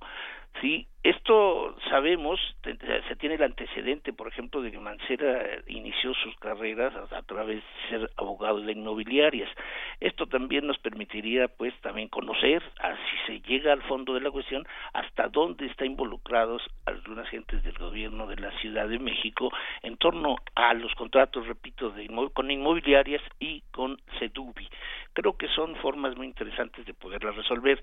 Y en este sentido, la economía, una economía, una economía de la Ciudad de México que, por ejemplo, nada más para dar el último dato que es grave, en el presupuesto, en el paquete económico aprobado para 2018, que es el año electoral, como todos sabemos, sí, se incrementaron el, se decidió desde, desde la cúpula de la Ciudad de México incrementar los recursos económicos solamente a las delegaciones que están en manos del PRD, del PAN y del PRI, no así las que están en manos de Morena. Esto, este tipo de decisiones que no tienen nada de extraño frente a lo que hacía el régimen con el partido de Estado en los años 80, 90, sí, es algo que desilusionó a muchos, ¿no? O sea, incrementar, por ejemplo, los recursos para este año electoral a Coajimalpa, Magdalena Contreras en más del casi 50% y a las del PAN en 29% o las del PRD en 27% y en contrario a las de Morena, por ejemplo, en Tláhuac, del 10%, Tlalpan 10%, me parece pues sintomático de lo que se quiso hacer con el dinero y de lo que se deja como herencia en cuanto a liquidación de compromisos políticos. Esto yo creo que es una de las grandes este, derrotas de Mancera. Sus compromisos políticos parece ser que nunca dejaron de estar este, confusos. Siempre estuvo siempre estuvo presente y siempre fue el mejor aliado que pudo tener Enrique Peña Nieto en la Ciudad de México. O sea, su alianza con Peña Nieto se queda plasmada en los hechos concretos. Nunca hubo una nunca hubo denuncias, nunca hubo seguimiento a todas las cosas que se hicieron pienso en la en la Casa Blanca, en, en diferentes atropellos que se sostuvieron por parte de ciertos delegados. Entonces, creo que esta alianza política, esta alianza política que está documentada en, en el terreno de los hechos, trajo pues que el PRD que impulsó a Mancera en el 2012 y que logró o sea, eh, fue el después de después del 97, después de la competencia que hay en la Ciudad de México, cuando ya no hay un partido dominante hegemónico como el PRI, sí, mm, Mancera llega con más del 60% de los votos. Vence a Beatriz Paredes, a Isabel Miranda de Wallace y a Rosario Guerra, sí, con un porcentaje altísimo. O sea, de las 12 de las 12 delegaciones el PRD ganó 12 digo, perdón, 14. Y ahora, en las últimas elecciones de 2015, el PRD se quedó con 5. Esta es una de las cosas trágicas que, hereda Marce, este, Mancera al PRD, pero que igualmente no nos podemos dejar de, de señalar que fue una actividad y un ejercicio gubernamental que estaba dirigido sobre todo a minar ¿no? los esfuerzos de una izquierda sólida que desde el 97 había había crecido crecido muchísimo en la Ciudad de México y que ah, yo lo veo como un caballo de Troya en la Ciudad de México y logró logró obtener esa victoria no fue el caballo de Troya que desquició a la izquierda que desunió pero que a pesar de todo eso hay una sociedad que de alguna manera está consumida en la atención hacia las cosas que se pueden hacer en términos democráticos y sigue apoyando a otro organismo como Morena. Sí, y enmarcado ahora en la elección de este año está el tema de la reconstrucción, digamos, uno de los principales, uno de los primeros logros del gobierno capitalino fue la, este, el decreto de la ley de participación ciudadana. Creó herramientas para poder eh, eh, entender eh, un momento de tragedia, de un momento de, de, caída tan fuerte como fue el tema del sismo y que a pesar de contar con los instrumentos legales para beneficiar a cada uno de, estos sectores de la población afectados, como la, está la ley de discapacitados, la ley de los niños y las niñas. Hay una serie de leyes que, que hubieran podido participarse como herramientas en la reconstrucción y vemos todavía personas en los camellones. ¿Qué pasa con este, con este aspecto, los instrumentos legales que tuvo a su mano el jefe de gobierno y que nunca lograron capitalizarse en favor de la ciudadanía? ¿Qué pasa ahí? Allí yo creo que no es más que el, vamos, el efecto indeseable de alguien que solamente procura ver por su persona, por su desarrollo, que no es negativo, finalmente todos los seres humanos tendremos a ser egoístas en nuestro desarrollo, pero creo que en el caso particular de un jefe de gobierno, de un político profesional, sí, la atención que prestó o al menos, o quiero plantearlo así, los sismos del 17 de septiembre de 2017, sí, del 19 de septiembre, perdón, de 2017, son lo que nunca quiso tener enfrente ni Mancera ni Peña Nieto. Yo creo que el proyecto eh, Peña Nieto Mancera era hacerlo candidato a la presidencia por el Partido de la Revolución Democrática y los sismos frustraron completamente esta esta idea. La emergencia y las formas en las que se ha actuado hasta la fecha siguen siendo rudimentarias como todos los vemos y como lo se, se ejemplifica en muchos lugares de la ciudad donde todavía hay casas de campaña. Creo que el descuido que se hizo precisamente porque inmolaba su trayectoria hacia la candidatura presidencial, me parece que tiene en las decisiones mm, mal tomadas sus verdaderos efectos. Me explico. O sea, Mancera tuvo la oportunidad de poder conjugar el esfuerzo ciudadano con el interés público. No lo logró hacer. Se creó un organismo para regular, para controlar, para hacer la estadística oportuna, necesaria de los damnificados. ¿Y qué sucedió? A final de cuentas, se entrega a un grupo de asambleístas de los partidos que lo llevaron, que, que firmaron el pacto por México, repito, y tuvieron que renunciar eh, es el es el caso de este el, el, el, bueno la persona que renuncia Ricardo Becerra. Sí y luego nombra en sustitución de este grupo que tenía credibilidad que tenía una presencia notable frente a todos los grupos de damnificados a dos personas que no tienen nada que ver en toda la trayectoria y uno de ellos el este Perló sí no pudo ni ser reelecto en el Instituto de Investigaciones Sociales por problemas con la auditoría y por problemas con contratos. Esto es algo de los cuales uno dice, bueno, finalmente se protegen como organización política, se protegen como miembros de una élite política o simplemente se protegen por ser una mafia. Esta es una de las cosas que interesa mucho discutir en el caso, por ejemplo, de Mancera, hacia hacia dónde quería ir, hacia dónde quería conquistar espacios, sí, y el sismo le resuelve todo lo contrario. Yo creo que esta es una de las cosas que permitirá precisamente valorar lo que va a hacer. Yo creo que es un político que ante la frustración de no haber sido candidato a la presidencia, sí, lo que lo que se me antoja es de que es una pieza de cambio que ya no va a ser muy funcional para los intereses del frente que apoya, ni como senador, sino simple y sencillamente estar esperando la oportunidad de ver crecer a los biscuits, como se le llama, ¿no? Biscuits de Obregón, de la cual es socio, ¿sí? O ver crecer a su antigua compañera de sentimental como presumible jefa de gobierno de la Ciudad de México, Alejandra Barrales. Oh. No, no sabemos exactamente qué es lo que qué es lo que finalmente va a acontecer con él, pero lo que sí es de que deja un fuerte olor a azufre en la Ciudad de México el señor Mancera.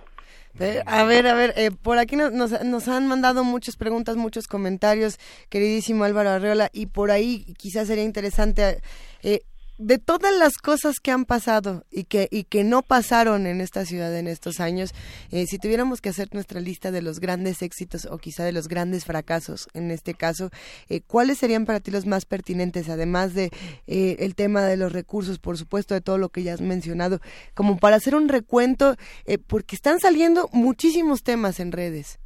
Sí, sí, sí, sí, mira, yo creo que cosas positivas, yo creo que simplemente hay que reconocerlo porque a pesar de la mal de lo mal construido a pesar de el interés particular de él y de Peña Nieto por controlar la Asamblea Constituyente, yo creo que esta es la, parte positiva que se hizo en este gobierno. Yo creo que crear una, una, una constitución. Y así haya sido, vamos, integrada como se integró de manera terriblemente este, fracturada, vamos, desde su inicio. Me parece que la Constitución de la Ciudad de México es es un es un logro que sí hay que reconocer, no no no a él, no a él, sino simplemente los aliados y la élite plutocrática y partidocrática con la cual juega. Yo creo que esto es esto es es algo que no podemos desdeñar. Y las partes negativas más importantes, yo creo que para un político profesional, la herencia de derrota es lo que más significa. La derrota personal, la derrota personal de no ser candidato a la presidencia como siempre lo quiso y como, y como todo su grupo trabajó para ello, hasta por eso la enemistad con Marcelo Ebrard. Pero la derrota electoral que lleva a una organización, la derrota, vamos, en términos de imagen crepuscular que tenía el Partido de la Revolución Democrática de la Ciudad de México, la responsabilidad básica y fundamental es de él. El Partido de la Revolución Democrática realmente era la Ciudad de México, ¿sí? Y las derrotas que, que tienen en 2015, la, la falta de, vamos, de un interés organizativo por crear y por fortalecer nuevos liderazgos en la Ciudad de México, son responsabilidad de él, ¿sí? Es más, la misma asamblea, la misma elección de la asamblea constituyente, recordemos que solamente fue el 28% a votar. Exacto. Entonces, estas cosas, que son las que se miden en términos profesionales a un político, un político profesional que no está en la disputa por el poder no es un político. Y entonces, el, el señor en la disputa por el poder fue un fracaso personal y organizativo. Esta es la parte más delicada que yo le diría esa, eso que señalas con el, con el tema del egoísmo, digamos que e, e, es una afrenta. Él resolvió en spots eh, su visión, eh, la visión que él tenía de un hombre, de un estadista, de un hombre que había convertido a la, eh, un, su sueño en una ciudad y que echaba por la borda, digamos, este, tantos años de marchas eh, homosexuales en la Ciudad de México, tantas marchas sobre protesta a los feminicidios, el reconocimiento en los hospitales públicos de atención a las personas con SIDA, la posibilidad de abortar bajo ciertas condiciones en la Ciudad de México, como si no hubiéramos hecho esta ciudad entre todos con la participación ciudadana de todos. Parecía que, que, todos somos resultado de un sueño que alguien soñó en alguna parte. ¿No? Este y, esta es una de las cosas que sí tendría que, que, ser abordado por, por, el psiquiatra que me imagino debe tener al lado, porque finalmente cuántas irresponsabilidades que tienen que ver precisamente con el terreno de la subjetividad y en el terreno de su persona. Yo creo que esto es algo eh, eh, terrible. Bueno, ahora se incrementó la inseguridad, Miguel Ángel, tú lo sabes muy bien, o sea, el número de periodistas que que desaparecieron en 2012 con, con 2017 es enorme, ¿no? Pasó de 17 a 80. Es, es algo que es, es, algo intolerable. Como en la Ciudad de México, en donde se supone que es el ejemplo mayúsculo de la crítica, de la cultura democrática, de la siempre observada este, clase política desde el, desde el periodismo, desde la academia, desde fuera, se vino abajo se vino abajo simple y sencillamente porque no tuvo nada que le que hiciera no no hizo nada que impulsara y fortaleciera estas formas de trabajar como lo hicieron antes los anteriores jefes de gobierno. Esta es una de las grandes eh, cosas que a muchos, a muchos este acongoja. Sí, creo que es algo que, que tendremos que recuperar. Eh, si hay una sensación compartida eh, entre algunos de los habitantes de esta ciudad, pues es una de las ciudades más plurales, es este arrepentimiento por haber votado por Miguel Ángel Mancera. Podemos escuchar en, en, en ciertas calles, hasta en los callejones, decir, es que ¿por qué votamos por él? Es que casi, casi es nuestra culpa, es lo que nos merecemos por haber votado por este sujeto. Sin embargo, si regresamos un poquito el tiempo y quizá un poquito antes de todo lo que ya ocurrió, querido Álvaro Arreola. Sería interesante reflexionar, y, y, también porque estamos en tiempos electorales, si todo lo que pasó en estos años tenía que ver con, con, digamos, no las promesas, pero por lo menos sí los proyectos que se habían planteado de ciudad antes de que Miguel Ángel Mancera llegara donde llegó, o, o si nada más, eh, ¿qué, qué, qué fue lo que pasó ahí? Pensando, por ejemplo, en lo que va a pasar si llega Barrales, o si llega Sheinbaum, o si llega quien tenga que llegar a esta ciudad ciudad, que es lo que van las locas aventuras de Miquel Arreola. ¿Qué va a pasar? Eh, ¿O qué, cómo vemos? ¿Cómo podemos leer esta situación? Bueno, si el Tribunal Electoral no nos no nos atiborra de un nuevo candidato independiente que lo podría sacar de la manga, digo, pues si sacan, ah, no, si, bueno. si, si, si, van a poner en la boleta presidencial los magistrados del Tribunal Electoral Ajá. al Bronco, bueno, pues no nos espantemos que en la Ciudad de México de repente este la Claudia Sheinbaum o, o, o alguno de los Ajá. candidatos de Morena, bueno, sean acusados por por cosas que en las cuales difícilmente se tendría este elementos o hechos en los cuales de responsabilidad. Creo que el, el, el, fantasma Lula recorre nuestro país. El fantasma Lula me parece que es algo que debiésemos detener y contener desde ya, ¿no? O sea, no podemos aceptar a, la propuesta que hace el Tribunal Electoral de Poder Judicial de la Federación de Bronco, como tampoco podemos a, a pensar que en lo que la Ciudad de México ha perdido a propósito del gobierno de Mancera sí. no lo pudiésemos recuperar. Yo creo que hay muchas cosas, hay muchas cosas, por ejemplo, tienes razón cuando uno se pregunta, y bueno, ¿y por qué voté por este señor? Si la ciudad más grande, una de las ciudades más grandes del mundo, una de las ciudades con mayor carga vehicular del mundo, se va cerrando sus colonias, sus calles para impedir la circulación vehicular. Bueno, esto solamente lo hace alguien que está atrofiado, eh, alguien que está eh, que una estupidez tras otra no puede soportarse, sobre todo en el terreno de la vialidad.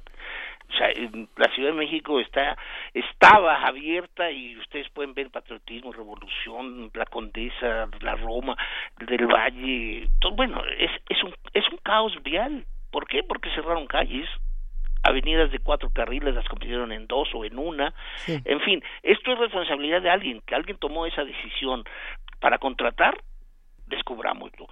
¿Quiénes participaron en todas estas remodelaciones? Ayer yo, por ejemplo, veía simple y sencillamente, había más de 150 gente, los conté, de la delegación Benito Juárez, -huh. pero que son trabajadores del gobierno, para el gobierno de la Ciudad de México, cerrando solo dos calles y una cuadra. Entre Romero de Terreros y Luz Aviñón se cerraron durante, ocho, durante seis horas. Sí. Con más de 160 trabajadores, solamente para limpiar árboles de dos calles y anuncian que van a hacer en los próximos días más. O sea, ¿esto qué es? Esto hay hay recursos económicos para hacer esto ahorita en un proceso electoral. ¿Con quién se, se quiere identificar? Es responsabilidad del delegado de Benito Juárez del Partido Acción Nacional para concitar la atención y y que digan el PAN está haciendo cosas maravillosas y tenemos que votar por él o es la herencia de Mancera en términos de negociaciones o de negocios inusuales para que los recursos se canalicen a otras cosas. Yo creo que esto es lo que ya sí parecería ser que es insoportable en muchos sentidos, pero creo creo que finalmente debemos de contener este tipo de situaciones en las cuales no debemos desanimarnos, sobre todo para recuperar lo que la Ciudad de México tiene que ser junto con el resto claro. de la República. Yo creo que son espacios que debemos recuperar todos, desde Tijuana hasta Mérida. Tenemos que recuperar todos estos espacios y creo que y creo que va a poder buen camino siempre y cuando el Tribunal Electoral no se interponga. Eh, bueno, porque no lo hace. Bueno, a ver, eh, tenemos por aquí entonces agua, eh, megaproyectos, constituciones que salieron al revés, eh, temas de movilidad que también nos salieron al revés, temas de traiciones electorales que también nos quedan por ahí. Eh, Gina Ramírez nos escribe y nos dice, también se había reclamado a Mancera la represión de muchísimas manifestaciones en distintos momentos. ¿Qué hacemos justamente con el tema de, la movilización social y de toda la representación que además eh, esta, esta represión se pudo grabar en una infinidad de videos, no, no hay manera de decir que esto no pasaba. Sí, pues las manifestaciones sociales, las manifestaciones sociales se se fueron acorralando, ¿no? O sea, al, manifestante se le convirtió desde desde aquella estúpida decisión de hacer un estacionamiento para el PRI y el presidente de la República eh, del Zócalo. Recuerdan ustedes que permitió que se convirtiera en un estacionamiento, en un cajón de estacionamiento para un foro de, eh, del presidente de la República, sí, hasta lo que hemos visto a lo largo de, de, los años es simple y sencillamente acosar y tratar de obligar a los, a los diferentes movilizaciones, manifestaciones a presentarse siempre, siempre durante todo el periodo de Mancera no hay una manifestación en donde la primera foto que aparece sea de un grupo radical, los supuestos ultras, ¿no? que pintarrajean, que violentan. Esta siempre fue presentada así. La manifestación en la Ciudad de México siempre fue presentada, presentada como violenta. Y yo creo que está muy lejos de haber sido esto.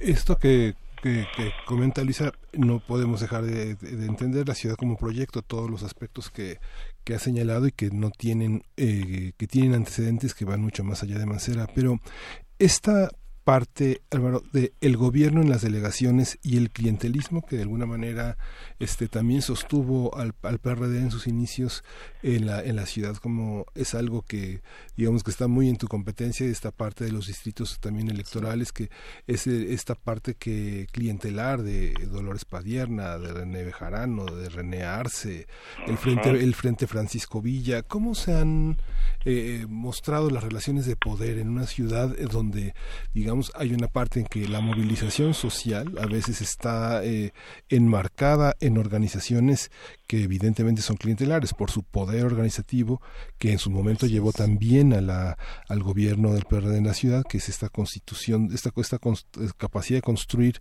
brigadas ciudadanas, de construir eh, esta, esta, esta cuestión celular que permite una comunicación muy horizontal entre la ciudadanía. ¿Cómo lo ves? ¿Qué, qué, qué pasa en este tema de las delegaciones? Tenemos delegaciones panistas, tenemos priistas.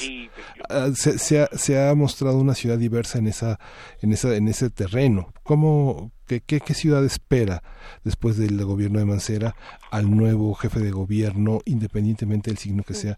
¿Cuál es el juego de fuerzas políticas que, tenemos hoy? Mira, yo creo que hay un, hay un, en, principio hay un modelo que se volvió a reimpulsar en el gobierno de Mancera, que es permitirle el hacer y deshacer al PAN y al PRI y al PRD en las delegaciones en las cuales encabezan como gobierno. El clientelismo se fortaleció en buena medida tanto en Gustavo Madero como en Miguel Hidalgo o Benito Juárez, ¿sí? En Iztapalapa no se diga, en Iztapalapa yo creo que ha sido el terreno fértil de la exhibición de las formas de contratación y, de, y recursos que se destinan a otros fines.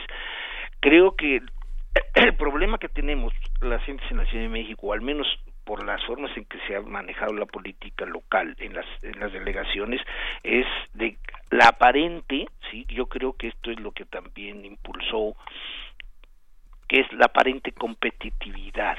O sea se nos quiso y él estuvo de acuerdo en querer presentar a una a una serie de delegaciones como la propuesta plural del país por, conveniencia personal, repito, todo lo todo lo hace en función a su conveniencia personal y entonces se quiso presentar la Ciudad de México como un espacio regional, territorial, plural en donde pueden participar todas las organizaciones, todas las organizaciones políticas, bueno, hasta el PRI se recuperó en el 2015 con tres delegaciones. Esto yo creo que es una de las cosas este falsas y no porque no acepte que hay una pluralidad en la Ciudad de México, sino simple y sencillamente porque es arrollador desde hace más de 25 años y todas las encuestas así lo señalan que esta es un esto es un territorio casi de izquierda. Entonces no no creo no creo que sea benéfico para para el futuro de la ciudad el que se el que ingenuamente se crea que tienen todos la posibilidad de alcanzar posiciones. Yo creo que en, en el terreno electoral, solamente en el terreno electoral, sí va a ser derrotado la posición del PRD. Sí, yo creo que este era el partido, este era el partido que tenía el poder desde el 97. Yo creo que va a ser hecho a un, hecho a un lado. Creo que el PRI sigue siendo minoritario en la Ciudad de México y el PAN todavía conserva, quizá todavía, todavía, yo lo pongo en muchas dudas, el territorio de Benito Juárez. Creo que hay otros espacios en los cuales se abren con la perspectiva de de otra organización, creo claramente, creo que Morena va a arrasar en la Ciudad de México. ¿Será?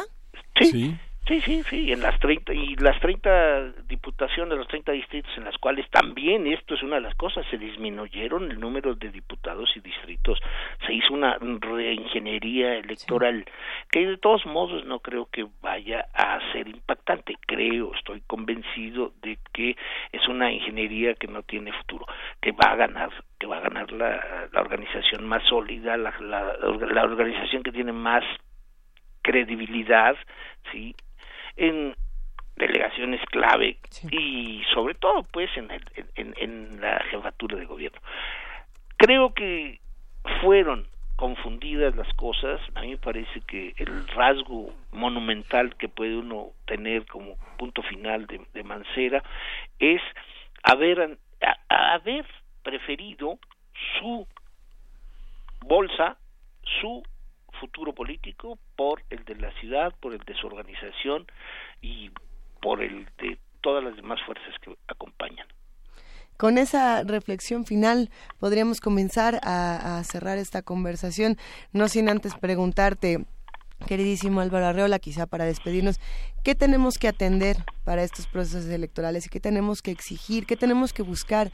Eh, sabemos, por, lo que dices, bueno, a ver, eh, esta parte sólida que tiene Morena, pero nos están escuchando ahora sí que de todo un poco y, aquí sabemos que los que hacen comunidad con nosotros, algunos son simpatizantes de Morena, otros no lo son, hay de todo. ¿Qué buscamos y qué pedimos y qué vamos a exigir para que no nos vuelva a pasar lo que nos pasó con Miguel Ángel Mancera? Pues yo creo que lo que decía del inicio, este, Luisa, busquemos y exijamos cumplimiento con la responsabilidad y con la convicción. Por un lado, ¿dónde está la propuesta seria, contundente, que reanime las ausencias y, y, que realmente cumpla con las expectativas de la población? Y el otro, la responsabilidad que tiene alguien para querer encabezar un gobierno. Yo creo que ya el país está harto de políticos golondrinos, de políticos que solamente han llevado el juego electoral a enriquecerse de manera personal él y sus amigos. Yo creo que ya está harta esta, este país ¿no? O sea, y por eso mismo también se podría concluir, por eso mismo lo, la decisión del Tribunal Electoral, que es una de las decisiones más estúpidas que he visto a lo largo de, de, mi, de mi observación electoral, no va, no va a impactar en nada no va a impactar en nada y porque todavía faltan días y semanas todavía para que caiga ese tipo de decisiones. Recordemos que todavía está la fiscalización y la FEPADE todavía como dos instancias en donde todavía hasta la misma Zavala puede caer. Creo que creo no creo creo que creo que sí puede suceder. Creo que estamos creo que estamos al límite. Creo que lo, lo he señalado en alguna ocasión. Creo que este país está al límite. Creo que tenemos la y, no, y nos lo dicen las encuestas. Mira, las encuestas todas las encuestas que han sucedido hasta el día lunes del Universal, por ejemplo, todas las encuestas sostienen que más del casi ya el 70% de los ciudadanos que vamos a ir a votar tenemos decidido por quién votar. por lo tanto, ya los los indecisos, que es un sector fuerte de 20%, bueno, pues tendrán a lo mejor en el Bronco una opción, pero no va a modificar para nada lo que haya que hacer ya a partir del de, primero de julio.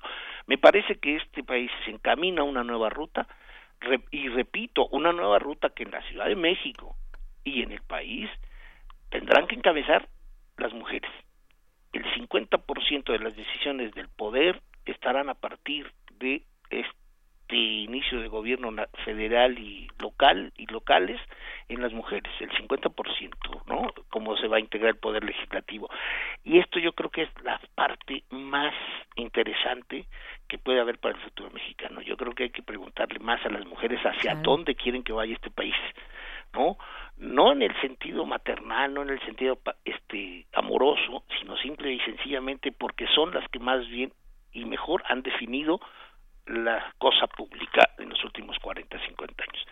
Yo creo que este hay hay futuro, hay futuro y, creo que no vamos a, a, dejar de reconocer que los errores y las responsabilidades de muchos gobernantes, bueno, pues las tendrán que cubrir el expediente de la historia.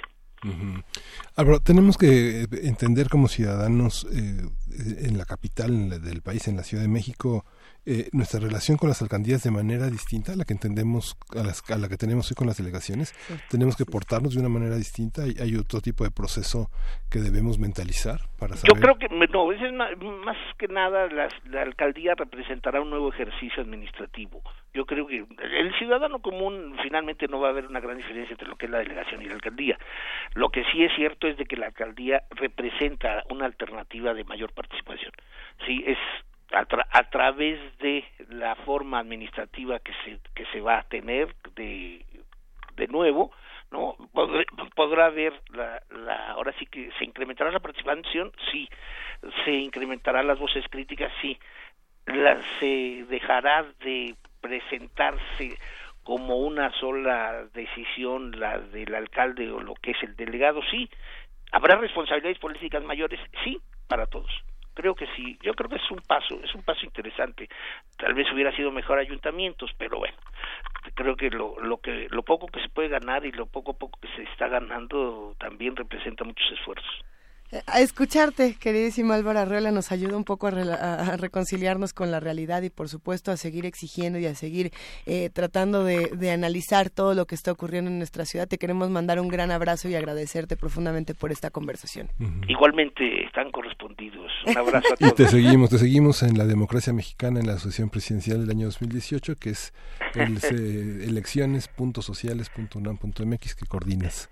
Sí, y además los invito el día 24, el día 24 de abril, dos días después del debate presidencial, tenemos una mesa maravillosa en el Instituto de Investigaciones Sociales de 10 a 2 de la tarde, que va a ser transmitido por YouTube y creo que va a ser muy, muy interesante. Va a estar Jacqueline Pechar, Raúl Trejo, este, Rubén Aguilar, Francisco José Paoli, Yolanda Meyenberg, Rosa María Mirón, gente que, tiene que decirnos algo sobre el debate. Claro. Muy bien, Álvaro. Muchísimas gracias. Gracias, Álvaro Hasta luego. Hasta pronto. Vámonos con música. Vamos con música. Vamos a escuchar de Soco, Diabolamente.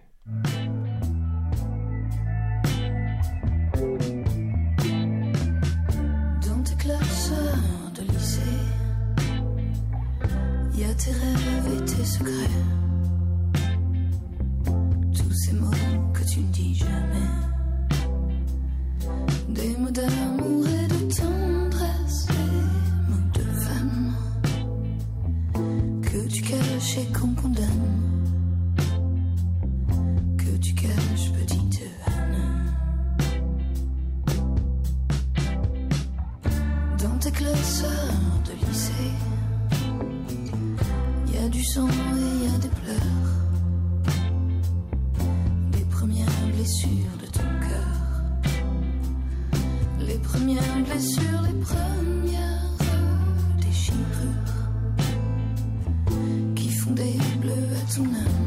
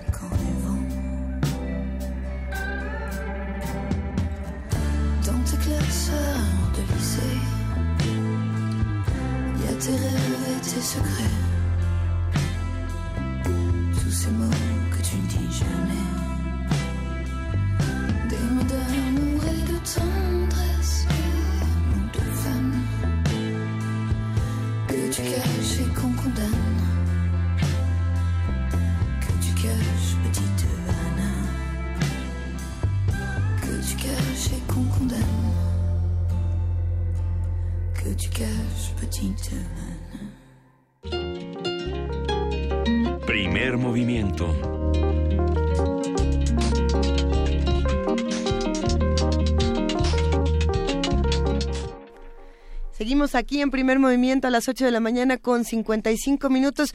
Muchos anuncios, muchos comentarios también en nuestras redes sociales. Les recordamos que estamos en arroba PMovimiento, en diagonal primer movimiento UNAM. Y por supuesto tenemos teléfono que es el 55 36 43 39. Lo que también tenemos aquí en Radio UNAM son producciones que nos proporcionan nuestros queridísimos amigos de producción. Y esto es Ensalmo de Medicina Tradicional Mexicana. Vamos a escucharlo.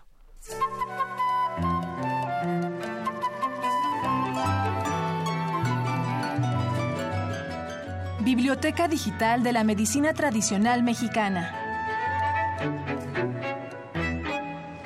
Ensalmo. Un ensalmo. Ese se puede ser lo contrario del- de un salmo. ¿Ensalmo? No, no sé qué sea. Doctor Roberto Campos Navarro.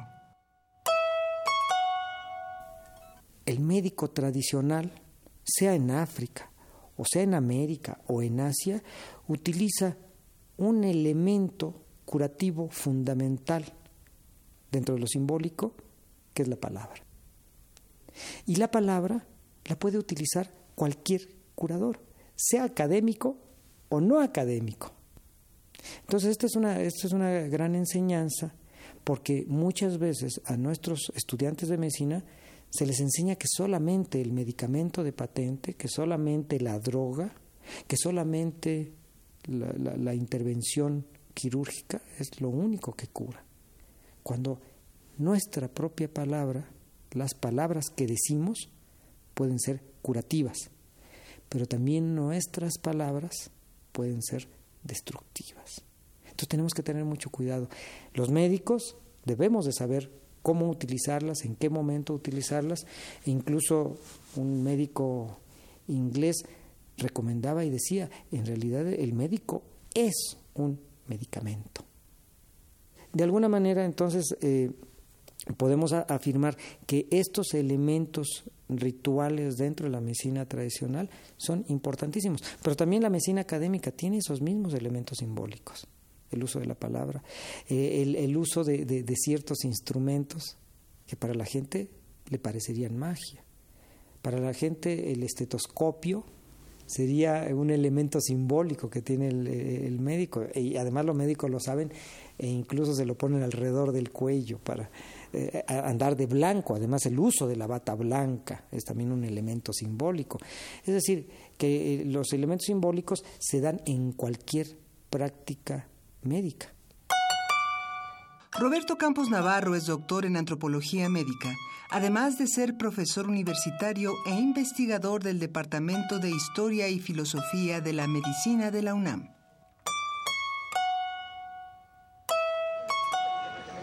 Ensalmo. En Salmo, en Salmo, pues es de la iglesia, ¿no? Una, una lectura que viene de la palabra de Dios. En Salmo, si no es cuando le hacen algo a la gente que, que muere, las prepara, ¿no? Como para poderlas este, enterrarlas o hacerles. algo. Para mí eso es lo que he escuchado. Biblioteca Digital de la Medicina Tradicional Mexicana. Ensalmo. El término tiene su origen en la palabra castellana salmo, que a su vez viene del latín salmus, vocablo que en un principio hacía exclusivamente referencia a los himnos o cánticos hebreos contenidos en el Antiguo Testamento. En la actualidad se conoce como ensalmo tanto a las oraciones que se rezan con fines terapéuticos como a la ceremonia curativa y preventiva en la que dichos rezos desempeñan un papel fundamental. En los Tuxtlas, Veracruz, los ensalmadores ofician esta ceremonia para atender a enfermedades como el mal de ojo y el espanto o susto. Y en las poblaciones chontales de Tabasco, el ensalmo se utiliza para proteger a los niños de males como la envidia, la brujería y el calentamiento de cabeza. Como en muchas otras prácticas culturales, las tradiciones del viejo y del nuevo mundo se fusionaron y reinterpretaron en el ensalmo a raíz del parecido entre las rogaciones, ofrendas y sacrificios de la época prehispánica con los ensalmos que llegaron en boca de los españoles. A través del discurso médico popular, el ensalmo llega hasta nuestros días como un procedimiento psicoterapéutico en el que se atribuye a la palabra el poder de crear un ambiente apropiado para la recuperación de la salud, donde la fe y la disposición del paciente son requisitos fundamentales.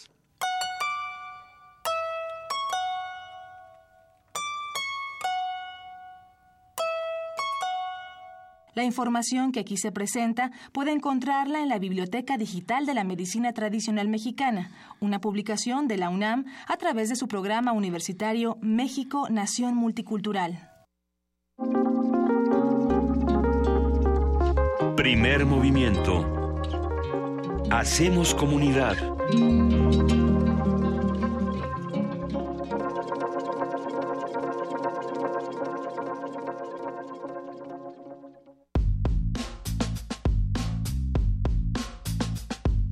De todos, para todos.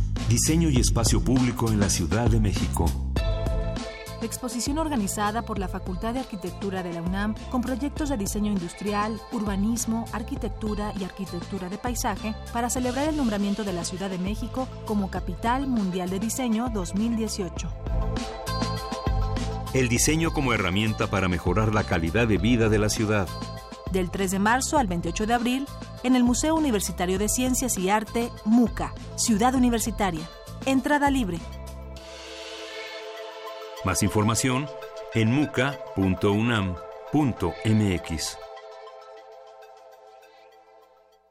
No deberíamos acostumbrarnos a vivir así, a viajar así. No debería ser normal recorrer tres horas para llegar a un empleo, porque en nuestro estado faltan oportunidades. No deberían ser rutina el caos, el tráfico, la contaminación, los camiones destartalados, el mal servicio, el miedo a que pueda pasar algo malo. No deberíamos acostumbrarnos a vivir así. Únete. Necesitamos cambiar el Estado de México de forma radical. En México hay otra vía. Una vía radical. Los acaban de sentenciar. ¿Y qué? Seguro salen al ratito. No, les dieron cadena perpetua. ¿Pero cómo? ¿Cadena perpetua?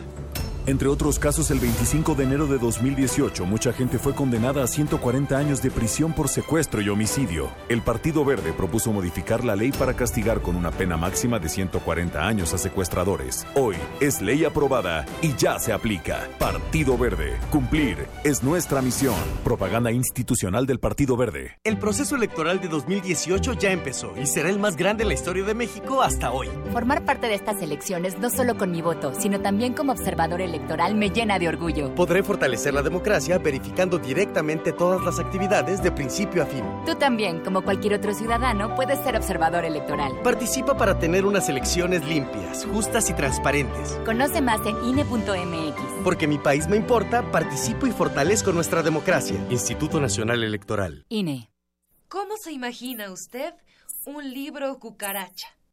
Piense en las patitas, en las antenas, el tórax crujiente y los miles de lentes que tienen por ojos. Ahora piense cómo se imagina un poema papalote. Sí, papalote, con el soporte de madera, el papel ligero, en forma de rombo. El sexto tianguis de la diversidad textual trae nuevamente a las editoriales que no encuentra en las grandes librerías. Viernes 13, sábado 14 y domingo 15 de abril en Adolfo Prieto 133, Colonia del Valle. Entrada libre. Radio UNAM. Los otros libros, nosotros libres. Y noticias de último momento, ha descubierto que a los mexicanos nos ataca una epidemia silenciosa desde hace décadas. Expertos advierten que esta patología confunde la mente. Se ha demostrado que los mexicanos padecemos un fuerte caso de desinformación. Sus síntomas van desde difundir noticias falsas hasta creer cualquier cosa que aparece en Internet. Afortunadamente la cura está en ti. El voto informado es el antídoto para rescatar nuestra democracia. Por eso, duda, cuestiona, infórmate, verifica. Con participación todo funciona. Instituto Electoral Ciudad de México. Habla Ricardo Anaya, candidato de la coalición por México al frente. Para recuperar la paz, está claro que tenemos que cambiar la estrategia de seguridad. Hoy tienes dos opciones muy distintas. Andrés Manuel propone pactar con los delincuentes. Pero eso ya se intentó en otros países y la violencia aumentó. Yo sostengo que hay que enfrentar el problema, pero con prevención, con inteligencia, con fuerza y tecnología, para asegurar que tú y tu familia vivan en paz. PRD. Habla José Antonio Mid. Todos tenemos las mismas ganas, pero necesidades diferentes. Paco tiene todas las ganas de estudiar, pero necesita una beca. Pati le echa todas las ganas como costurera, pero necesita un crédito para poner su propio taller. Gabriel y Tere tienen todas las ganas de comprar una casa, pero necesitan un crédito hipotecario. Con el programa Avanzar Contigo, tú pones las ganas y nosotros el apoyo. José Antonio Mid, candidato a presidente de la República por la coalición Todos por México. PRI, PDM, Nueva Alianza, PRI.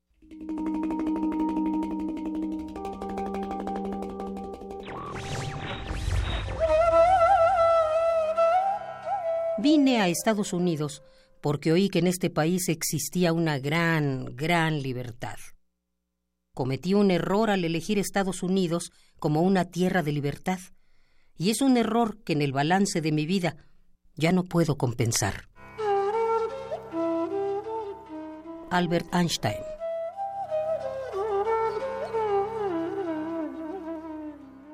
Radio UNAM Primer movimiento. Podcast y transmisión en directo en www.radio.unam.mx.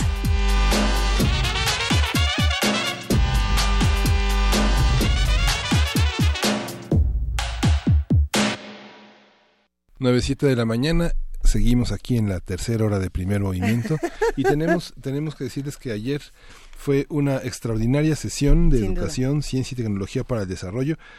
Eh, y hoy continúan México 2018, los desafíos de la nación, las plataformas electorales discutidas por los universitarios. Hoy tenemos medio ambiente, cambio climático y sustentabilidad. Es una, lo modera Patricia Dolores Dávila Aranda, va a estar Julia Carabias, Leticia Merino, que estuvo aquí con nosotros hablando de la agenda este, de medio ambiente 2018. Interesantísimo ese tema. Y el, el doctor José Sarucán. Eh, eh, van, este, hoy las mesas eh, son a las eh, 10 de la- a las 17.30 horas, este, este, este abril.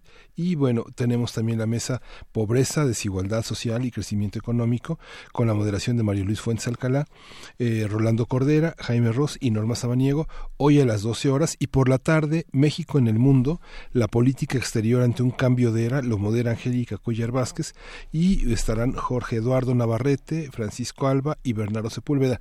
A las 17.30 horas, en el auditorio Alfonso Caso, en Ciudad Universitaria, hay que recordar que los representantes de los candidatos a la presidencia de la República están presentes para participar en la Claro. discusión. Es una discusión eh, donde justamente como hablaba Álvaro Arreola, la necesidad de vincular al político y al científico es hoy como nunca indispensable. Eh, ahora habrá que preguntar, ¿estas, estas transmisiones se van a, más bien, est- estas mesas se van a transmitir a través de Radio UNAM?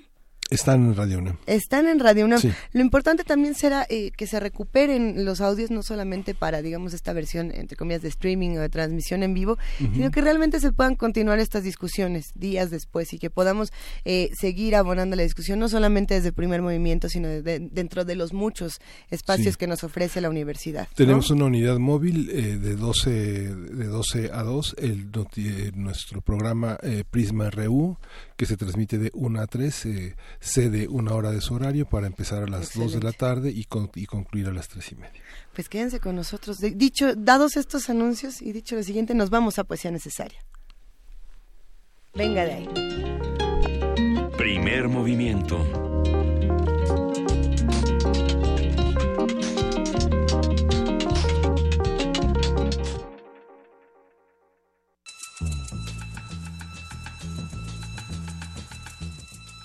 Es hora de poesía necesaria.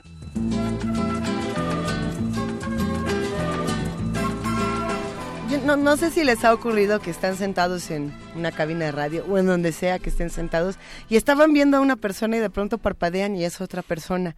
Es que no, no sé si es el caso. Andrés, ya estabas aquí desde el principio y, estoy loca o acabas de... Saludamos a nuestro queridísimo ingeniero en cabina, Andrew Friedman, que además es rockero, se la sabe todas, todas. Y, y quién sabe cómo hizo un cambio espectacular. De verdad parpadeé y, no sé qué fue lo que pasó. Eh, pero me gusta pensar que el poema que vamos a compartir el día de hoy tiene un poco de eso de eh, cómo el cambio entre luz y oscuridad nos puede demostrar muchísimas cosas y no es tan oscuro el poema, aunque justamente nos habla de la niebla y de los contrastes, querido Miguel Ángel. Eh, vamos a hablar de un autor que a muchos les encanta, a mí me parece que es un autor muy interesante, se llama Forrest Gander. Forrest Gander es un autor nació en 1953. Eh, estadounidense, por supuesto, eh, que ha dado mucho que hablar, sobre todo por las traducciones. Es un autor que se traduce, pero que también dialoga mucho con, escritores mexicanos que lo han traducido de manera interesantísima. Lean a, Forrest Gander a ver qué les parece. Hay, hay bastantes textos en, en Internet. Ojalá que fuera más traducido todavía para que siguiéramos sintiendo esta pues esta exploración interesante del lenguaje. Stepping Out the Light, algo así como saliendo de la luz, es el poema que vamos a compartir el día de hoy. Eh, en la traducción es justamente dando un paso fuera de la luz y está acompañado de una canción que por ahí de los años 90 era muy exitosa. O bueno, no lo sé. Era muy exitosa para mí. Se llama Six Underground de los Sneaker Pimps. Y bueno, justamente tenía como este paso de lo luminoso al oscuro. A ver qué les parece blanqueando los espacios entre cada tronco, la niebla delinea, desde una vasta gama de verde, la silueta de cada pino sobre la ladera. Tal vez es así, solo que todo este tiempo fue oscurecido. ¿Por qué prisa, distracción, niebla? Un pino, un cascanueces que inquiere, algo cambia, te encuentras a ti mismo en otro mundo al cual no buscabas donde aquello que ves es que siempre has sido tú los lobos a la puerta. A la izquierda, entornada, entreabierta tu propia puerta. Irrumpes como el desaparecido, te arrancas tu ojo derecho, el que ha ofendido, y tú irrumpes como el gran mentiroso hartándote de tu propia carne, y como un no te irás que tritura tus tendones, roe tu fémur. No puedes dejar de irrumpir viniendo sobre ti solo, vulnerable, en la privacidad de tu muerte, inclinándote para recoger con un pañuelo una araña aplastada en el piso de la habitación, detectando a medias en tu plexo solar las fuerzas de aquello que aún no puede ser atendido, descubriéndote una vez más, ya habiendo estado dentro de algo, como una ecuación con un resto, un objeto prohibido, un recordatorio de la imposibilidad de conciliación. ¿Con qué? Una vez más, perdónate a ti mismo, dicen, pero después de perdonar lo que has vivido, ¿qué queda? No puedes apartar el sorbo del presente, del constante derrame de las horas e incluso diferenciar rastros de hormigas corriendo a través de alguna masiva red subterránea de los despedazados restos de una galaxia retroiluminada por un resplandor estelar. Ya es hora de cerrar las puertas, piensas, pero tu rostro está cambiado. Tantas arrugas. Debes de estar ya en la siguiente etapa en la que comienzas a reconocer tu cuerpo mortal ese nexo de tus varios afiances al mundo, como el repositorio de todo aquello que no sabías, aceptaste, humano y no, todo cargado y reactivo, lo cual explica el temblor en tus manos, pues ahora disiernes el cuerpo de tu cuerpo, como una quieta campana colgante que atrapa y concentra cada fantasmal reverberación del ambiente.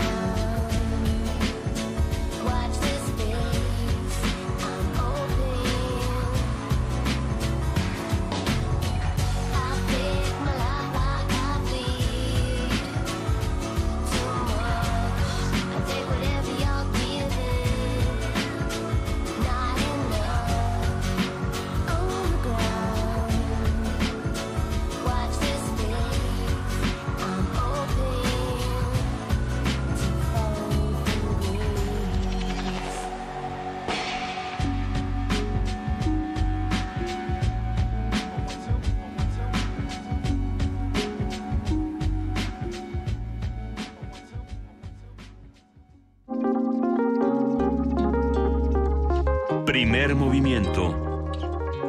Hacemos comunidad.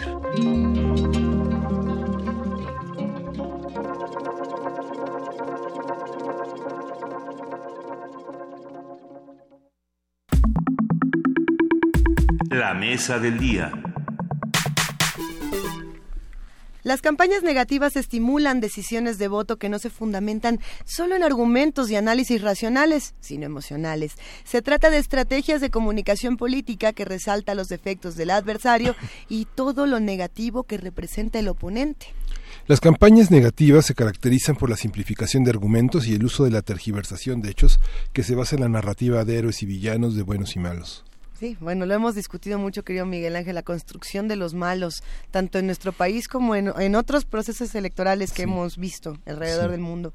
Una campaña negativa provoca dramatismo en los electores que prestan más atención a ciertos temas de la contienda electoral en curso y obliga al competidor a utilizar tiempo y recursos en defenderse o contraatacar, dejando al margen justamente lo importante, que son las propuestas. Para hablar sobre las campañas negativas nos acompaña Ramiro Martínez Gutiérrez. Él es licenciado en Administración de Empresas, egresó de la Ibero con una maestría en Mercadotecnia y en Michigan State University en East Lansing, Michigan, y actualmente es coordinador de la licenciatura en Mercadotecnia en la Ibero. Buenos días, este, ¿Qué tal? Buenos días. ¿Qué tal? Buenos días. Oye, Ramiro, fíjate que Miguel Ángel y yo no podíamos dormir esta, esta madrugada, eran las 3 de la mañana y teníamos mucho miedo de lo que iba a pasar. Eran 3.28. ¿Por, qué miedo?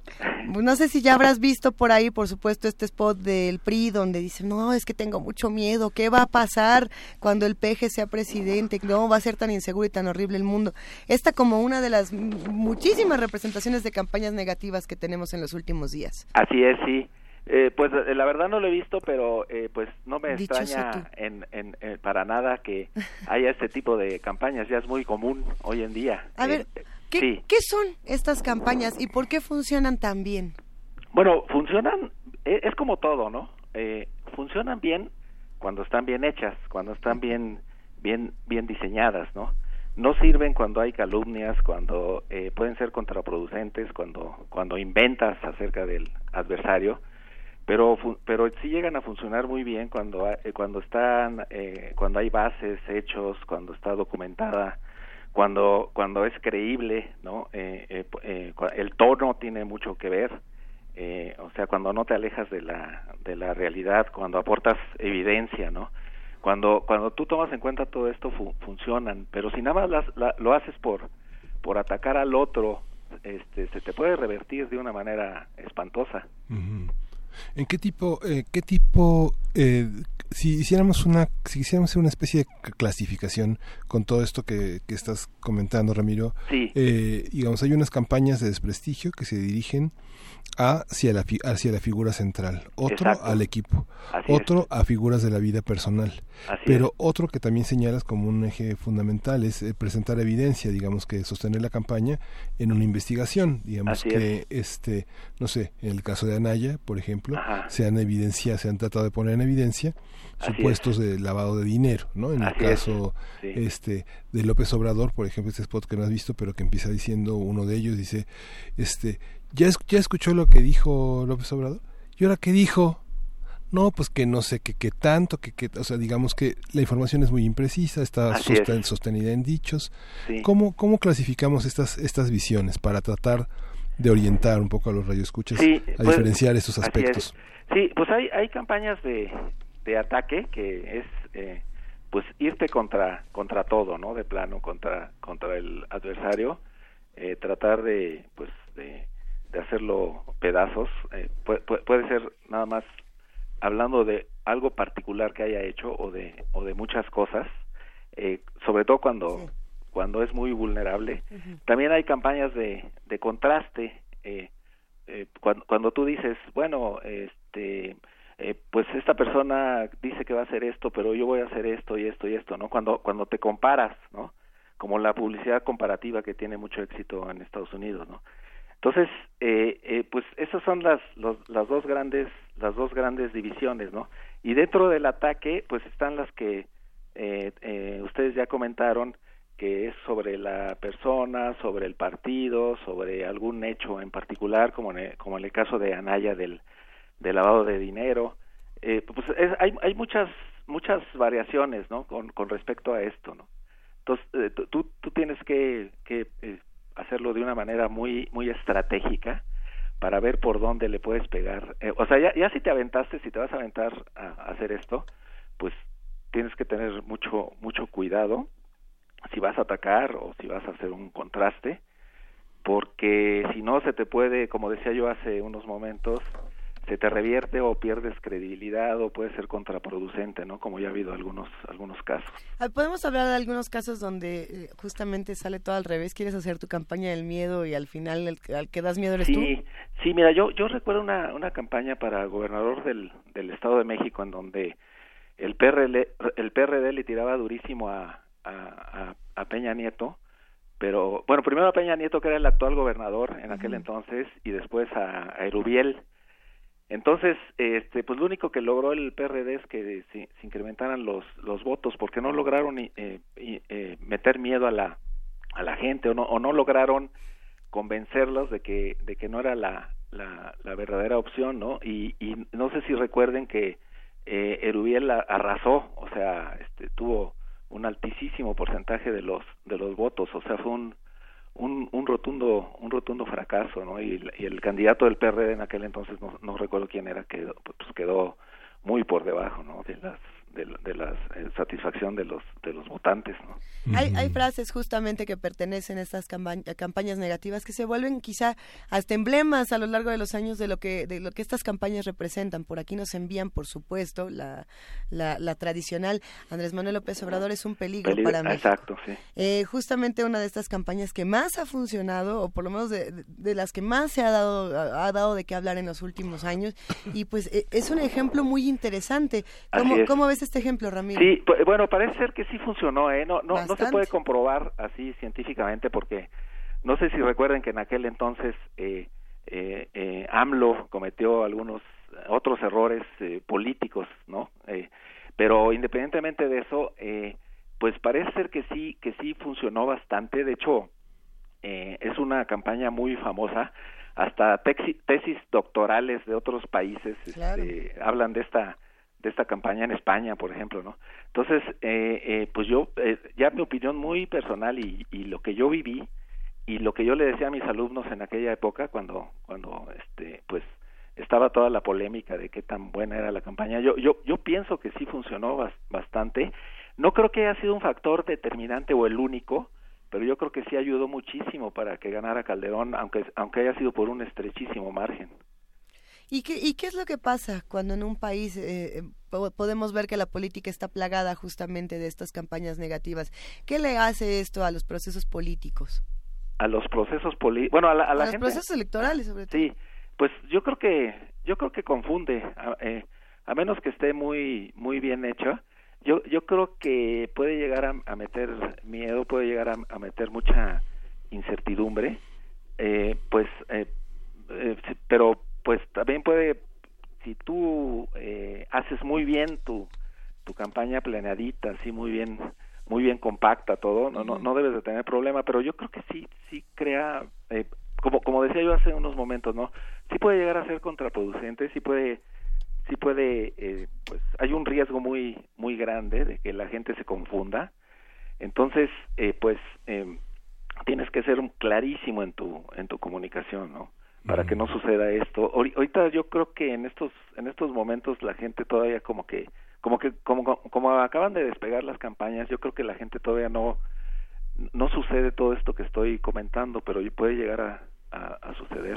Sí, bueno, hemos hemos eh, hemos evolucionado, si es correcta la palabra, políticamente, en el sentido de buscar la equidad en el manejo de spots, la equidad en los espacios en, en, medios, la, la, capacidad de los medios también de aceptar la capacidad de réplica mediante este la, la exhibición de sus eh, de procedimientos éticos, de sus códigos de ética. Así es. Este, hay un llamado tanto de las universidades como de las organizaciones políticas a no descalificar, pero todavía están en, en la memoria varias cosas que son parte de lo, de lo peor que somos. Por ejemplo, eh, la descalificación de Fox a, a, la Bastida, diciéndole la vestida. Así es, sí. Este, una, una cuestión este, totalmente homófoba, misógina, este, descalificatoria. Así es. Y otra parte, que digamos la necedad como uno de los atributos de la personalidad, que es hoy, hoy, hoy. Exacto, sí.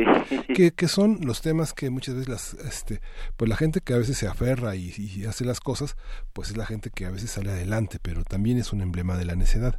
Estos elementos ¿Cómo eh, tú qué perfilas en, la personalidad de los de las campañas, de los candidatos, que son como qué se prevé en esas figuras que serán como elementos de que serán polémicos en los próximos meses? En los próximos días. Quedan 80 días. Exactamente, sí. Bueno, en, primer lugar, yo creo que sí, eh, eh, respecto a lo que me comentabas, sí está pésimamente mal hecho lo que lo que hizo Fox, ¿no? Eh, yo yo creo que em, basándonos en esas e, experiencias, pues yo yo creo que que los eh, candidatos van a tener mucho cuidado. El, el mismo el mismo Andrés Manuel eh, yo creo que está teniendo mucho cuidado a pesar de que es eh, pues de repente exagera o, o se sale de contexto y todo, pero él, él, él mismo ha tenido mucho mucho cuidado. Los los otros dos candidatos, bueno, los otros ahora ya cuatro candidatos yo creo que van a tener este ya eh, eh, están cuidando mucho eso, no, no han sido así eh, ni discriminadores ni, ni, ni han atacado muy, eh, con palabras como en aquel entonces Vicente Fox, eh, yo, yo creo que eso sí lo están lo están cuidando mucho porque como ustedes decían hemos, hemos avanzado bastante y ya no es así el que irte con todo no sobre la persona eh, sino que pues sí tener muchísimo muchísimo cuidado no Ir, irte más pian pianito no irte poco a poco este para para no eh, caer en, en, este tipo de situaciones, ¿no? Como la vestida y ese tipo de cosas, ¿no? Ramiro, justamente por aquí nos están enviando eh, algunos comentarios en redes sociales que son muy interesantes. Le ah, mandamos un gran abrazo, por supuesto, al perro muchacho, conductor de resistencia modulada a la barra nocturna de Radio UNAM, que nos pregunta, ¿es correcto llamar campaña negra al ataque al adversario que es anónimo? ¿Y hasta qué punto están reguladas las estrategias de guerra no convencional o guerra sucia? Pensando justo en esta diferencia, está, a ver, campaña positiva, campaña negra negativa y no es lo mismo que campaña sucia y que campaña negra. ¿Qué pasa con todo esto? Pues eh, yo, yo creo que se le debe de llamar eh, campaña campaña negativa, ¿no? A todo esto. Sí, a todo esto. Ya llamarle negra, sucia. ¿Ya pues, no? Ya, yo, yo diría que ya no. De hecho, yo lo he escuchado muy poco, ¿eh? Esto. Digo, yo no soy experto en, en, en, en política, soy experto en, en mercadotecnia, pero, pero lo he escuchado muy, muy, muy poco, ¿no? Este, sí. Ah, ah, si nos diéramos la vuelta un poco a la mercadotecnia, justamente, para tratar de entrarle a este tema y luego quizá volver a transportarlo a la parte política, una de estas campañas negativas de la que se habló muchísimo en los últimos años, Ramiro, fue la campaña negativa en contra del azúcar, por ejemplo, y en cómo eh, este tema de todo lo que le pasa a los niños en este país y ah, todo lo que es a las grasas y al azúcar y son los grandes archivillanos de, este planeta. Esto en relación a productos desde Coca-Cola hasta lo que te puedas imaginar. Así es. ¿Cómo, cómo funcionó esto, por ejemplo? Bueno, definitivamente sí afecta, ¿no? O sea, si, si tienes mucha difusión, si, si, si hay un alcance y una frecuencia eh, pues considerable, pues eh, sí llega a afectar y si es muy repetitivo, pues pues también. Eh, pero por otro lado, el, el consumidor es cada vez más más inteligente y él sabe, eh, no, no, no le van a poner una una pistola en la cabeza para que, para que consuma azúcar, ¿no? En este ejemplo. Entonces él, él es lo suficientemente inteligente como para ya tomar sus propias decisiones y diga, díganle lo que le digan, eh, él, él se va, se va a mantener por, por, por, ese lado, ¿no? Pero por otro, por el otro lado, como comentaba, sí, definitivamente sí influyen, ¿no? Son, son modas, ¿no? También hubo una época que estaba de moda pues ha estado el aguacate y ha estado de moda este muchísimas otras otras cosas. La fruta decían que era lo máximo y ahora dicen que ya no tanto no son, son la, la leche también. En Estados Unidos la siguen anunciando la leche llevan como 40 años anunciando la leche no y sí y definitivamente sí influye sí pero por otro lado el consumidor es cada vez más inteligente por toda la información que tiene hoy en día no por toda esta información que se tiene y uno de los ejemplos, quizá hablando en términos de mercadotecnia, eh, más significativos para nuestro país, por ejemplo, en términos de campañas negativas, fue el que se le hizo a los cigarros. Eh, te compras tu cajetilla y tienen al, al feto sangrante ah, y, el, pulmón explotado y qué te tocó rata atropellada rata con cáncer. exacto sí. A ver y, y, aún así por aquí nos escribían y aún así esas campañas no han funcionado y la gente no ha dejado de fumar o sí ¿O realmente nos alejamos eh, de, las cosas con las que simpatizamos por este tipo de campañas? exacto, o sea, el, el, el fumador eh, no, no, va a dejar de fumar aunque vea aunque vea todo esto. Por, por ahí hay un estudio, no no sé qué tan eh, válido sea que dice que inclusive hasta hasta aumenta el consumo de, de del cigarri, del cigarro con, cuando cuando ven este tipo de cosas, ¿no? Pero no no no está no está comprobado. Pero pues yo creo que el, el fumador ya, ya ni le, ya ni les hace caso, ¿no? Ya como que forman parte del, del paisaje. a lo mejor, eh, sí, a lo mejor de entrada te, te impacta, pero impacta más a los no fumadores que a los fumadores. Eh, ahí creo que entramos en un terreno interesante y es combinar estas, como el marketing comercial se puede aplicar a la política y como el político se puede aplicar al comercial, es decir, hay una hay una relación interesantísima. ¿Esto desde dónde se puede estudiar, Ramiro Martínez Gutiérrez? Eh, de, eh, ¿Desde dónde? De, este, bueno. Sí, ¿cómo podemos estudiar Sí, está la, está la base de, de, de, lo que es mercadotecnia, está, están toda la, toda la, la, teoría de lo que es la, la mercadotecnia eh, que es que se aplica a productos, servicios, pero también hay una mercadotecnia eh, que se aplica a personas. Aquí entraría los personajes eh, políticos, ¿no? Sí. Y, y, y, y, el, y un personaje, pues, este, le, puedes aplicar es, es, un producto, digamos, le puedes aplicar promoción, publicidad, este, precio, ¿por qué no? ¿No? Entonces, este, sí, sí puedes aplicar muy bien la mercadotecnia a, un, a, una, a una persona, ¿no? Y, y, y, tan es así que, que la han aplicado y, y, han sido, han tenido campañas muy, muy exitosas, ¿no? ¿Cuáles son los temas que más es, este, más sensibles para la ciudadanía? Por ejemplo, uno de los temas son las esposas, los hijos.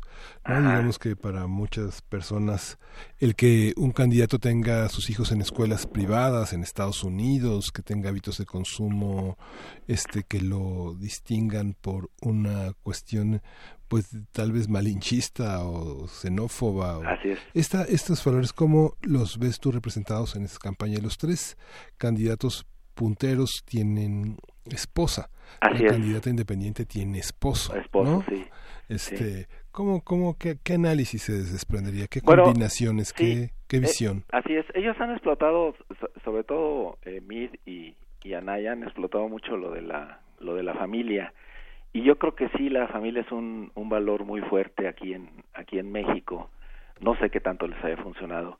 López Obrador no tanto. De repente ahí se le ve con la con la esposa no pero pero pero no ha explotado mucho mucho eso porque él eh, pues no sé él él está concentrado. Son son diferentes estrategias no no no es que una sea buena y una y la otra no eh, eh, yo yo creo que sí la la cuestión eh, familiar es es, es importante eh, pero como volvemos a lo que he estado comentando, tiene que ser eh, creíble, ¿no? Que te, lo crean, que tiene que ser real, este, no, sé, eh, no, no, no, no, no que se vea que están actuando, ¿no? O, que este, ensayaron lo que tenían que decir, eh, pues un buen rato para que para que le saliera o que, o que se hicieron se hicieron varias tomas hasta que hasta que le salió el, el comercial no tiene que ser súper espontáneo súper real para que la para que la gente se, se conecte con, con ellos no y es una estrategia a seguir.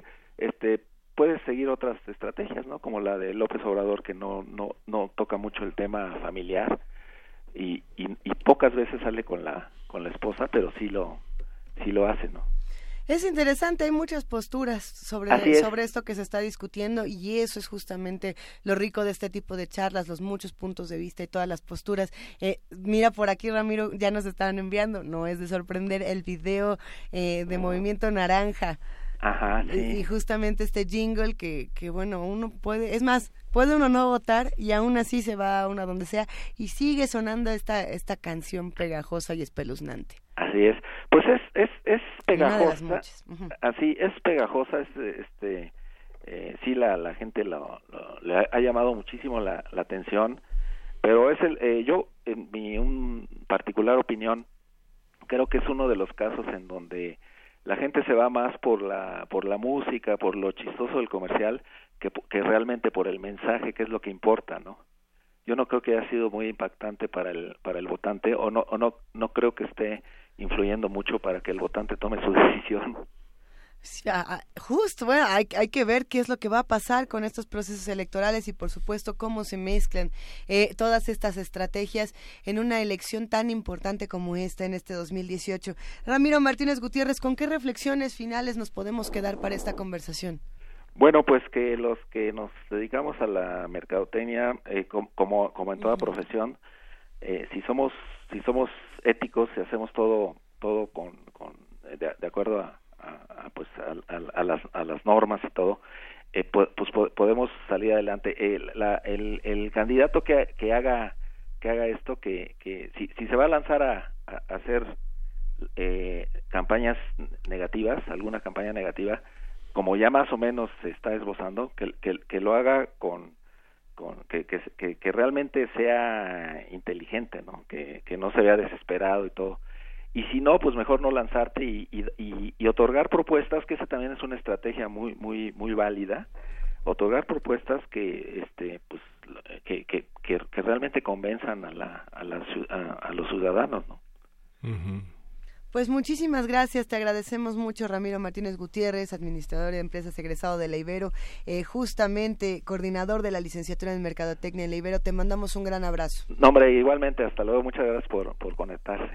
Gracias. Muchísimas a ustedes, gracias. adiós.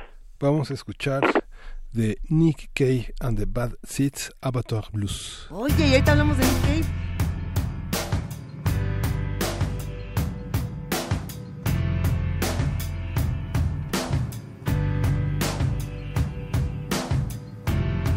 Is high up in the sky in my car.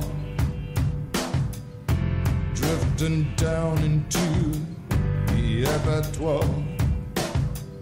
You see what I see, dear? The air grows heavy. Listen to your breath. Entwined together in this culture of death.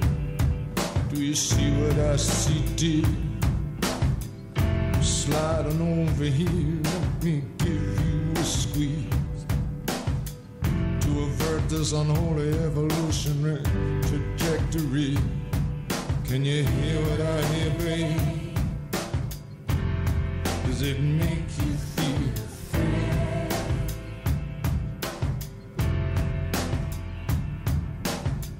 Everything's dissolving, babe, but just a code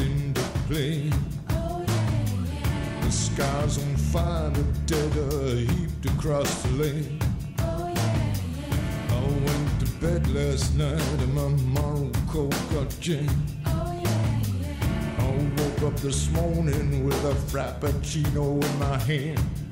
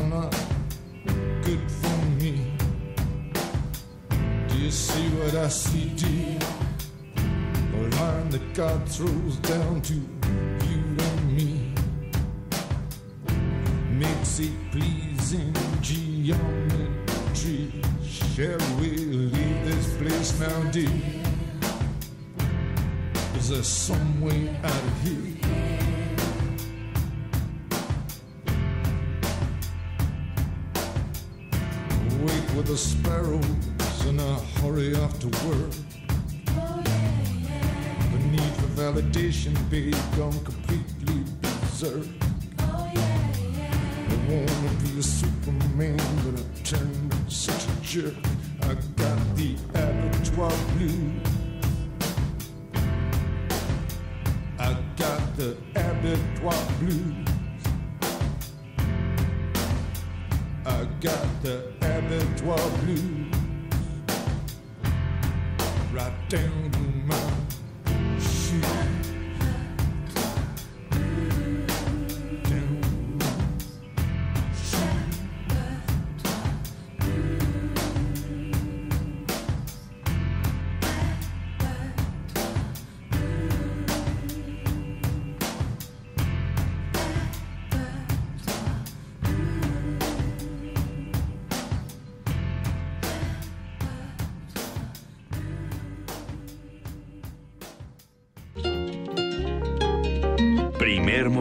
Movimiento.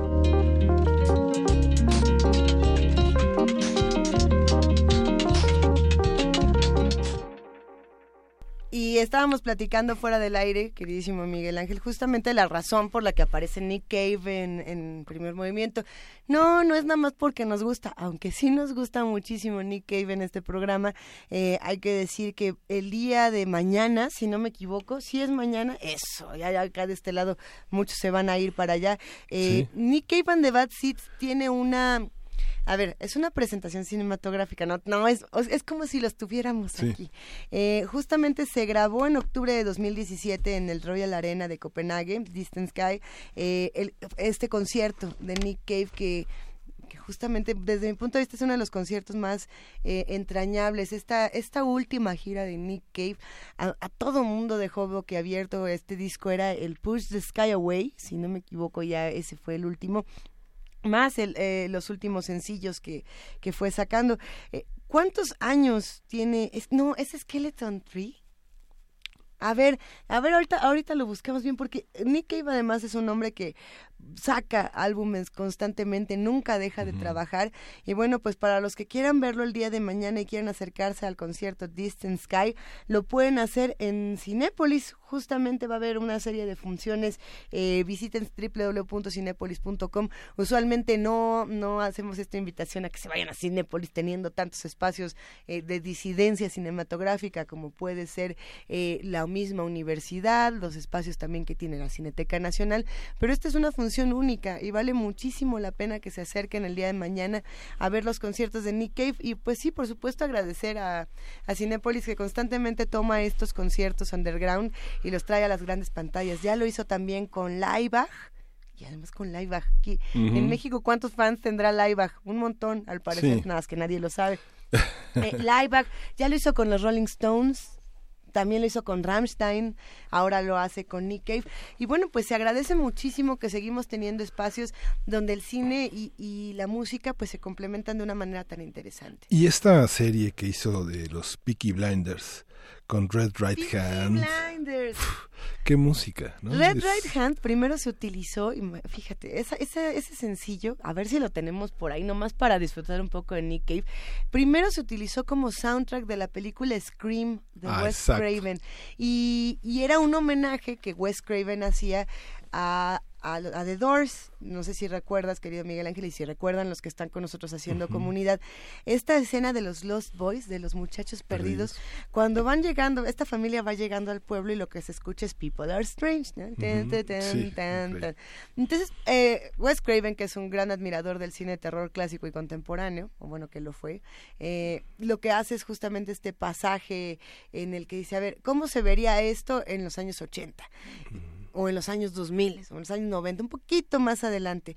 Y cuando hace Scream, la- una de las primeras escenas es justamente el recorrido por la ciudad y es donde se escucha Red, Red Right Hand. Qué buena rola. ¿eh? Es una gran canción. Cuando Nick Cave se presentó en, en el Arena, ¿fue, fue en el Arena? A ver, que alguien me salve de mí misma. Fue en el Plaza Condesa y tuvo dos fechas. Y, y- y, bueno, yo creo que muchos recordarán los que se fueron al concierto de Nick Cave que él proyectaba su sombra en de estos conciertos que no necesitan grandes producciones y que no necesitan nada de nada, lo único que tenía un reflector y proyectaba su sombra o la sombra de sus manos cuando cantaba Red Right Hand. Y, el auditorio enloqueció, por lo menos, ¿cómo no enloquecer cuando uno tiene el privilegio de escuchar a Nick Cave? Tendremos por ahí otra de Nick Cave que le podamos poner. Sí, la producción nos Sí. está planeando aquí Una complacencia regalitos. para nosotros que estamos aquí bajo las luces Pues que, calientes. que nos toque estar aquí también disfrutando Sí. y que nos cuenten los que hacen comunidad con nosotros si es que les gusta Nick Cave, y si es que les gusta también esta esta exploración del cine y de los conciertos. Hay muchos directores, Martin Scorsese, por ejemplo, se aventó a hacer este este documental junto con los Rolling Stones, ¿no? Y a seguirlos en gira. Sí, no no es el único que lo ha hecho, ya lo decíamos, Terry Richardson, el fotógrafo, eh, se ha aventado tanto esta parte de imagen como de, de video con, con muchísimos artistas. Era el caso, por ejemplo, si nos vamos un poquito a lo pop de Lady Gaga. Y que uno dirá, bueno, ¿Lady Gaga qué? ¿No? Esto, esta cosa como que ni al caso. Pero no, Terry Richardson retrató una parte completamente underground y alternativa de una persona que, pues, así como todos, tiene, tiene sus matices, el más pop y, y el más oscuro. Eh, ¿Quién más? Annie? Leibovitz, que también la gira de los Rolling Stones también. Ahí está. Una, una larga gira. Bueno, es que los Rolling Stones, ahora sí que con quién no han estado, Sí. nuestros queridísimos Rolling Stones. Eh, hay muchos más ejemplos y si quieren, por ejemplo, acercarse a crónicas que hablen de este tema, yo creo que sería delicioso leer a Parménides García Saldaña Mm. con esta crónica que hace de, si no me equivoco, es el concierto de Elvis Presley. Sí es el concierto de concierto Elvis en el cine sí. y que la gente enloquece y hay cohetes y avientan cosas y gritos. Esas son las experiencias que tendríamos que revivir. Sí, nos, nos mandan un mensaje aquí a, a Twitter que dice que también Cinepolis puso a Justin Bieber. Bueno, nadie es perfecto, nadie es perfecto, pero nosotros seguimos celebrando que, que justamente desde Australia hasta nuestro país puedan llegar todas estas alternativas gracias a Nick Cave. Así que vamos a escuchar un poquito de Red Right Hand. Es nada más para ti, Miguel Ángel.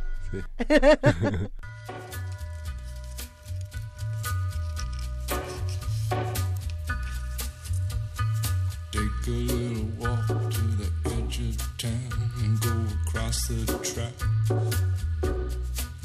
where the viaduct looms like a bird of doom as it ships and cracks. Where secrets lie in the border fires and the humming wires. Yeah, man, you know you're never coming back. Across the square, across the bridge, past the mills, past the stacks. On a gathering storm comes a tall, handsome man in a dusty black coat with a red right hand.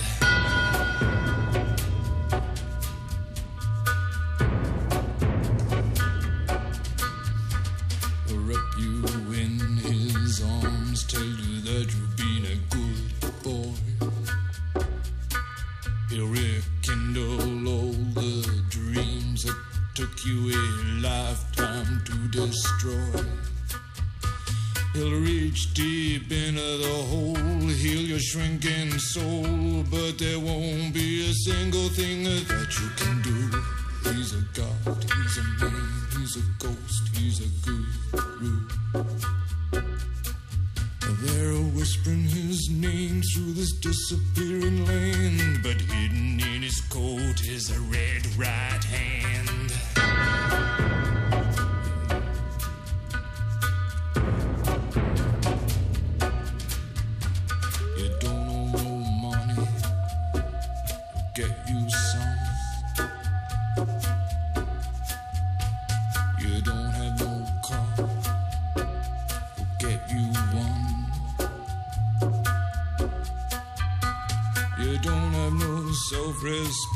You feel like an insect. Well, don't you worry, buddy, cause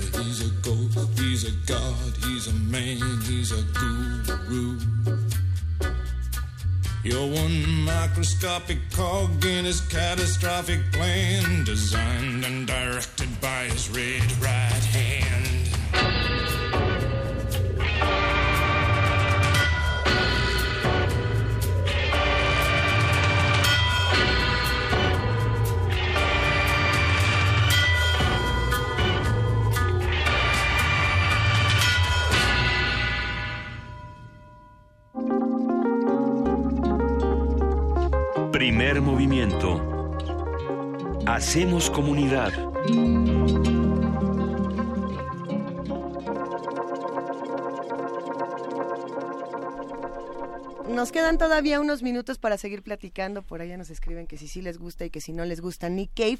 Eh, tenemos propuestas y le mandamos un inmenso abrazo a Roberto Coria, que como siempre nos invita a los eventos más macabros y a los alternativos.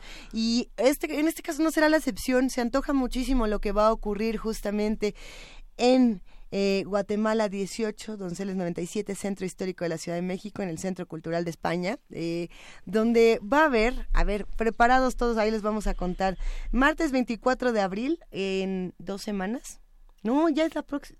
Faltan 15 días para que nos preguntemos si hay vida en martes. Frankenstein contra los zombies.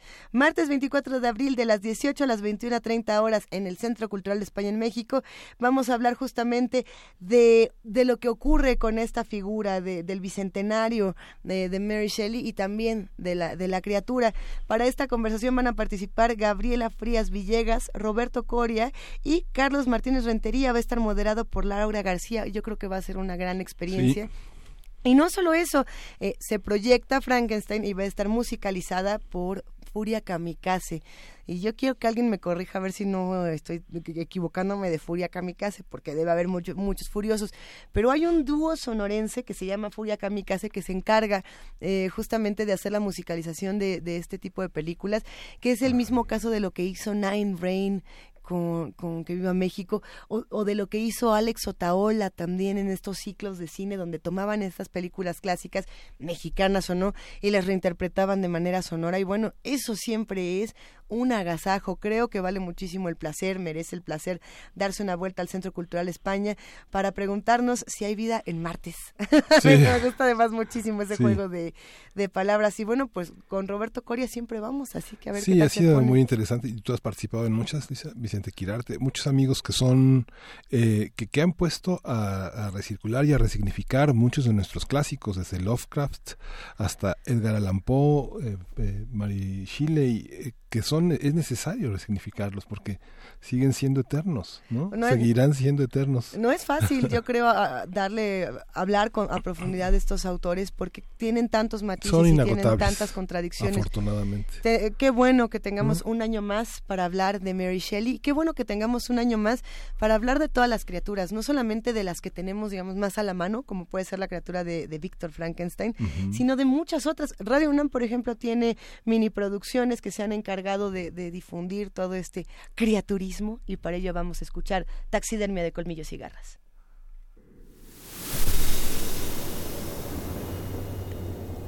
Están bajo la cama. Son esa sensación de que alguien te mira. Los ojos que brillan en la oscuridad. Criaturas de la noche, dueños de las pesadillas. Radio UNAM presenta Taxidermia de colmillos y garras.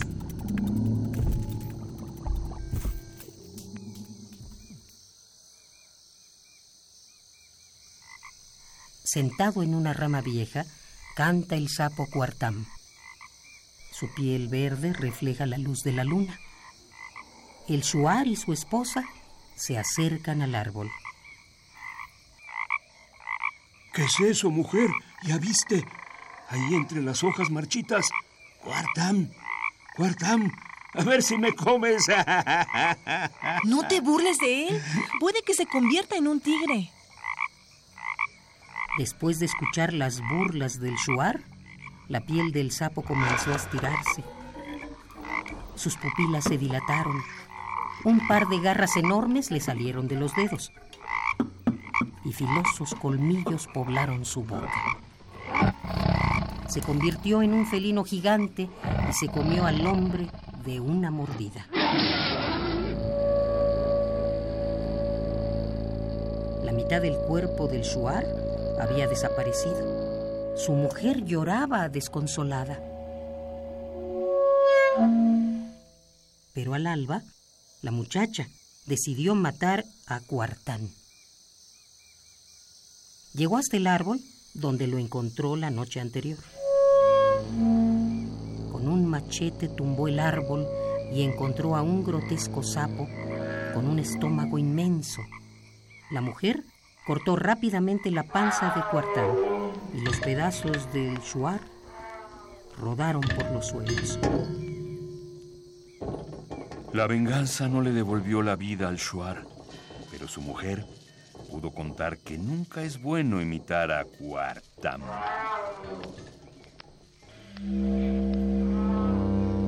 A lo lejos, en el espeso bosque, se escuchó un nuevo.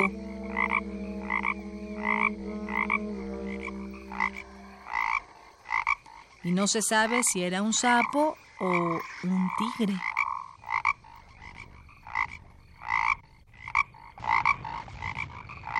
Cuartam, sapo que se convierte en tigre, característico de las leyendas del pueblo Shuar de Ecuador.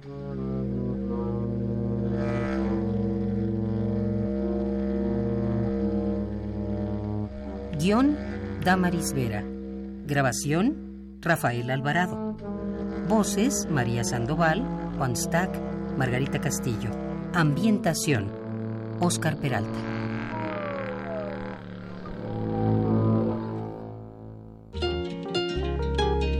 Primer movimiento.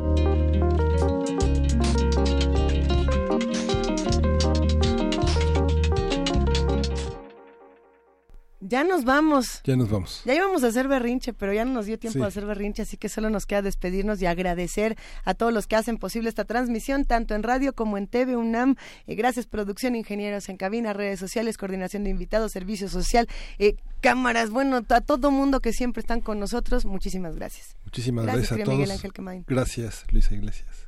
Gracias a todos. Esto fue Primer Movimiento. El mundo desde la universidad.